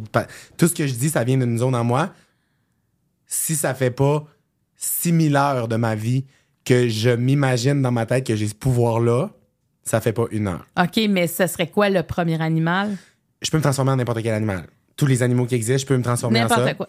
Mais genre, j'ai mais déjà j'ai mes combos préférés. Là, Mais ça te donnerait quoi? Ben, mon Dieu, ça donnerait beaucoup d'affaires. Ça donnerait beaucoup d'affaires. Premièrement, j'aurais, je, je- ce serait plus facile de m'entraîner. J'aurais plus de motivation à m'entraîner. Imagine, je me transforme en cheval, je vais courir dans un champ. C'est bien plus motivant que d'aller courir sur Mont-Royal. Ensuite de ça, aller, tu sais, mettons, nager, t'es un dauphin, c'est le fun, tu peux faire des vrais, tu sais, ça, je capoterais. Fait que ça, ça m'apporterait ça. Après ça, les jokes que je pourrais faire avec ça. Imagine les pranks in- infinis que je pourrais faire Toutes les avec ça. tours que tu pourrais Toutes jouer. les tours. Genre, j'en ai 3 millions qui me viennent en tête. Là. Mettons, je sais pas, on est dans, dans- dans la plage. Je me transforme en requin. Je fais juste passer, voir la panique du monde. Ça. Après ça, euh, mettre des animaux qui ont pas rapport dans des contextes pas rapport. Tu sais, je me transforme en girafe, je vais sur le bord de la vin. Genre, c'est fucking drôle. Créer l'incompréhension chez le monde. J'en ai mille. là. Pour vrai, je pense à ça souvent, souvent, souvent. Puis des fois, avec mes amis proches, je suis comme, en ce moment, je me transformerais en tel animal pour telle Fait raison. que, tu, ça- fait que tu y penses, là. Je pense souvent, moi j'ai l'imaginaire là, qui, qui fourmille, là, qui est en ébullition, puis je pense à ça souvent. Je revenais des îles de Madeleine en avion l'autre jour, j'étais comme, je fixais dans le hublot, puis genre, il y avait comme la pleine lune cette soirée-là quand je suis revenu des îles. Fait que quand- par mon hublot, on était par-dessus un nuage, je voyais les gros nuages, là, tu sais, pouffis, là, puis il y avait la lune qui les éclairait, puis qui était bleue, là. C'était tellement beau, on aurait dit un- un- une toile. Puis je regardais ça, puis là, j'étais seul, là, je suis seul, je fais pas ça pour faire rire personne, là. Je me disais, en ce moment, je me transformerais en mini-mimi insecte. Je passerais à travers du fuselage, du carrelage de l'avion. J'irais marcher sur l'aile, puis là, je sauterais en bas de l'avion, puis je me transformerais en gros aigle, puis j'irais voler dans les nuages. puis après ça, je rentrais dans l'avion, j'irais me rasseoir. Je pensais ça, ça me. Le côté enfant, genre, je, je le perdrai jamais, ça. Moi, ce que j'aurais aimé voir, c'est le visage que tu avais quand tu pensais à ça. Je peux te le faire, c'est sûr que je fixais le main. hey, merci, Mathieu. Puis, euh, écoute, continue comme ça parce que vraiment, là, pour un gars de 28 ans, euh, avoir cette ambition-là, être capable de le nommer, être bien entouré, prendre des commentaires, euh, Ouais. consulter aussi pour euh, Oui. canaliser parce que, comme tu dis, tu as énormément d'énergie. Ouais. Faut que ça, c'est un défi quand même, vivre avec autant d'énergie. Ouais. Euh, ben, en tout cas, la meilleure des chances dans tout ce que tu fais. Ben merci, puis j'ai adoré ça. Je sais même pas, ça fait combien de temps qu'on parle? Moi non plus, j'ai aucune Genre, ça pourrait faire autant 10 que 3 heures. là. C'était vraiment, moi, c'est vraiment le plus, fun. tro- plus proche de 3 heures que 10 Plus proche que trois mais- heures aussi. Mais je ne sais pas, moi non plus. Mais c'était pour vrai, c'était vraiment le fun. Puis je, je tiens à le dire que je c'est rare que j'ai fait c'est rare que je fais ça, mais c'est genre je t'avais écrit sur Instagram pour te dire que j'aimais ton podcast. T'es une personne que j'aime voir en entrevue, que j'aime poser. Je trouve que tes questions sont pertinentes. Je trouve que t'écoutes puis que tu te bases sur ce que la personne personne en avant de toi va dire pour rebondir puis apporter comme une autre question. Puis c'est rare les gens qui font ça. Puis je trouve que ça apporte tellement à la richesse de la conversation. Puis je t'avais écrit pour te dire que j'aimais vraiment écouter tes entrevues. Puis là, tu m'avais dit, mais voyons donc, ça te tenterait-tu de venir? Puis je t'avais dit, ben j'ai pas fait ça comme une vieille rapace pour me faire inviter, mais mon Dieu, oui, j'aimerais ça. Hey. Fait que merci de m'avoir reçu. J'ai vraiment passé un beau moment. Puis les conversations étaient vraiment intéressantes. Ben, wow! Fait qu'on est contents les deux. On est full content. On est full contents. On n'a pas utilisé Joker. J'utilise le Joker pour la fin du podcast. Alors, on continue. Tu On comprends? on repige des On, cartes. on recommence. Mais c'est ton jeu, tu pourras le faire avec peut-être avec ta sœur. Pour ça vrai, peut je vais être le faire intéressant. avec ma sœur. Hey, merci tout le monde euh, d'avoir été là. Alors, euh, s'il y en a qui connaissaient moins euh, Matt, du, Matt Duff ou Mathieu Dufour, ben, je pense qu'aujourd'hui, écoute, on a eu. euh, on t'a presque déshabillé. Complètement. On te connaît euh, beaucoup. Je suis à nu. Il faut fermer les caméras. Je suis à nu. Merci tout le monde. Bye bye au prochain podcast. OK. C'est ça parti? Bon, mais écoute, le podcast était fini. Ouais. Là, on se préparait, puis hey, on a réallumé parce que. Mais on la raison pour laquelle ça a recommencé, c'est Ouais. que tu me dis, hey, je, je m'excuse, je voulais pas sonner intense quand, quand j'ai dit l'affaire de euh, mourir jeune, blablabla. Ouais, ouais, ouais. Puis là, moi, je t'ai dit, ben non, mais absolument pas de stress, c'est super intéressant ce que tu as dit. Puis j'ai comme dit la phrase, anyway, moi, j'ai pour mon dire que les cartes sont jouées d'avance. Puis je veux pas que ça sonne comme, euh, tu sais, trop intense, mais les cartes sont jouées d'avance. Fait que je pense que t'as pas, c'est pas toi qui as le contrôle sur quand tu vas mourir, c'est pas toi qui as le contrôle sur comment tu vas mourir. Mais c'est que je, je voulais qu'on en parle parce que là, tu me parles du destin. C'est-tu ça, le destin? Ben oui, tel est mon destin, comme le disait Ben, la toune de Céline. Ouais. C'est la toune de Céline, mais, mais le destin, c'est de... Hey, là, je suis pas une spécialiste du destin, mais c'est quand même de dire qu'il y a quelque chose qui est prédestiné dans notre vie. Il y a quelque Ouais. chose sur lequel on n'a pas de contrôle. Ben moi, je suis vraiment à 100% tout là là-dessus. Je suis à 100% tout là là-dessus. Puis de, de, de vivre en ayant ça dans le, dans le background, d'avoir ça dans le backstore qui roule en, en sachant ça, je trouve que c'est autant motivant que c'est apaisant. Parce que quelque chose arrive, là, tu sais, une situation t'arrive qui est poche dans ta vie, ben genre, ça arrive pour une raison. Ça arrive pour une raison. Fait que genre, est-ce que j'ai le contrôle que ça arrive ou pas? Non. Mais j'ai le contrôle de décider comment je vais réagir à ça. Ça m'atteint-tu? Ça m'anéantit? Je, réagis négativement? J'attaque? Ou genre, ben, je t'arrête d'apprendre de quoi? Fait que genre, non, j'ai pas le goût que ça me fasse chier. Fait que genre, là, OK, pourquoi ça m'arrive ça? Tu sais, y- dans la manière de régler les conflits, les défis, je trouve qu'il y a de quoi de très apaisant. Puis dans la manière de vivre au maximum aussi. Vivre pleinement, tu sais, parce que je veux dire, pourquoi quelqu'un meurt, meurt à 20 ans? Pourquoi quelqu'un meurt à 80 ans? Pourquoi, tu sais, c'est quoi ça, cette euh, mathématique-là? Pourquoi? On le sait pas, tu sais, il y a de quoi de plus grand que nous, j'ai l'impression. Puis, ben, moi, ça me permet de me dire juste, j'ai pas le contrôle là-dessus. Fait que, genre, tout ce que j'ai contrôle, c'est de faire de mon moment présent le plus fun possible. Puis est-ce que tu crois en la réincarnation? Ah, je, je sais pas ça. Je sais pas. Mais je, je sais pas, j'ai déjà entendu des affaires intéressantes, là, genre maintenant un documentaire à maner d'un petit gars euh, qui est c'est un bébé qui venait d'arriver sur la terre, puis euh, il avait peur de l'eau mais genre d'une manière épouvantable, mais tu le bébé a genre euh, deux, trois ans, là, tu puis il a peur de l'eau, peur de l'eau, peur de l'eau. Puis à un ils font. Il y a comme. On dirait qu'ils se sont. Puis là, je sais même pas c'est quoi ce documentaire-là, je me rappelle pas, mais je l'avais vu. Puis ils se rendent compte que le bébé, il, bat- les bateaux, l'eau. Fait que là, ils se rendent compte que c'est peut-être quelqu'un qui était sur le Titanic qui s'est réincarné. Puis il y a un jeu vidéo qui existe du Titanic qui est euh, une reconstitution parfaite du bateau. Puis le but, c'est de te promener dans, la, dans le, le bateau pour te rendre à la salle des contrôles. Puis le petit bébé, de genre 4-5 ans, a jamais joué à ce jeu-là de sa vie, a jamais entendu parler du Titanic de sa vie, il pogne le, la manette de jeu vidéo et se rend one shot, directement à la salle des contrôles. Fait que moi, je sais pas là, si ça a été romancé ce documentaire-là, puis en, ce moment, je suis juste dupe d'avoir vu ça, mais moi, je me dis, j'ai l'impression que. Mais Chris, ça me fait penser. Ok, là, ça va être intense ce que je veux dire. Il y a des films de Disney, là, qui sont comme tellement fantastiques, que je trouve tellement beaux, mais tu sais, le film, c'est quoi, là, le titre, là, avec les. Euh, les âmes, là, Soul, je pense, en anglais. En français, c'est quoi le titre de ça? Âme. Tu sais que c'est comme toutes des âmes au paradis, puis genre, ben, genre dans une genre de zone, euh, puis là, à un moment donné, ils sont comme appelés à redescendre sur Terre, puis pour. Puis il y en a qui sont plus vieilles que d'autres, puis blablabla, puis il y a des âmes perdues, puis tout. Fait que moi, je me dis, mais ça vient de où ces idées de films-là, tu sais? Mais toi, là, si tu dis que t'es une vieille âme, Ouais. c'est pas un peu ça?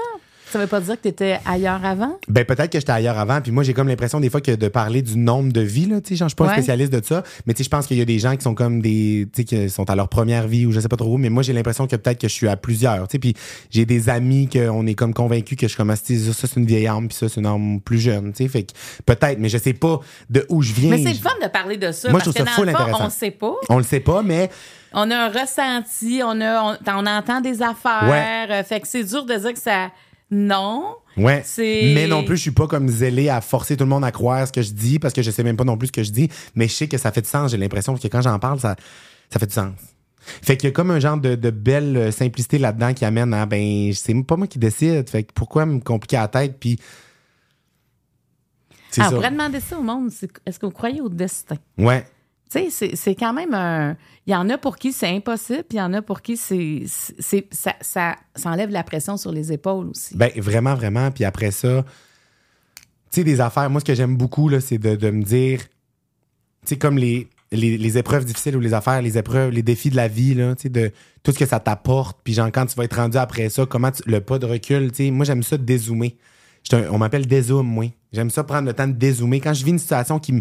Parce que moi, là, les émotions, j'ai vis intensément. Là. Fait avant, là, quand, mettons, il m'arrive une petite affaire ou, ben, j'ai un conflit avec quelqu'un, ben, c'est comme si dans cette heure-là, là, si c'est la fin du monde, là, toute ma vie est négative, je suis comme, ah, sinon, ça m'occupe, ça, j'aime pas ça, blablabla. Mais genre, attends, là, on dézoome. Je suis pas le premier, je suis pas, pas le premier qui va avoir un conflit, je suis pas le dernier qui va en avoir un. Donc, toi, dans ta vie, il faut que tu te dédramatises d'abord pour toi. Ouais, exactement. Puis c'est ce que tu fais partout, dans le fond. Ouais. Tu dédramatises, mais toi, t'en as eu de besoin parce que sinon, t'es angoissé. t'es- Exactement, puis j'en ai besoin souvent, puis j'apprends. C'est ça qui est le fun, tu sais. Je veux dire, en étant jeune, puis en commençant à aller m'intéresser à ça, je veux dire, ça me fait tellement rire le moment où je suis dans le bureau de mon psy, puis on parle, on parle, on parle, puis à un moment donné, là, il dit de quoi, puis là, je suis comme. Ah, si! Je dis ça, là, je suis comme.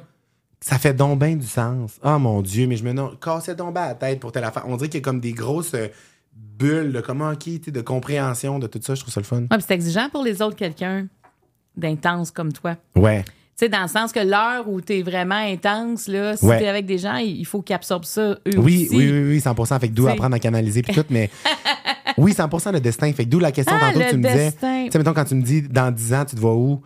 Ben, c'est pas. Je peux C'est pas comme décider pas toi ça. qui décide C'est nécessairement. ça, je peux pas décider ça. Le chemin va t'amener là. Le chemin va. Je peux pas décider la destination où je m'en vais, mais je peux décider l'état d'esprit Dans lequel. dans laquelle je m'en vais vers là. Ben, tu y crois pas mal au destin. Ouais, c'est le Bon. fun. OK, parfait. Là, c'est la vraie fin, tout le monde. choses à dire? Non, c'est fini, là. OK. Merci. Rebye-bye, tout le monde.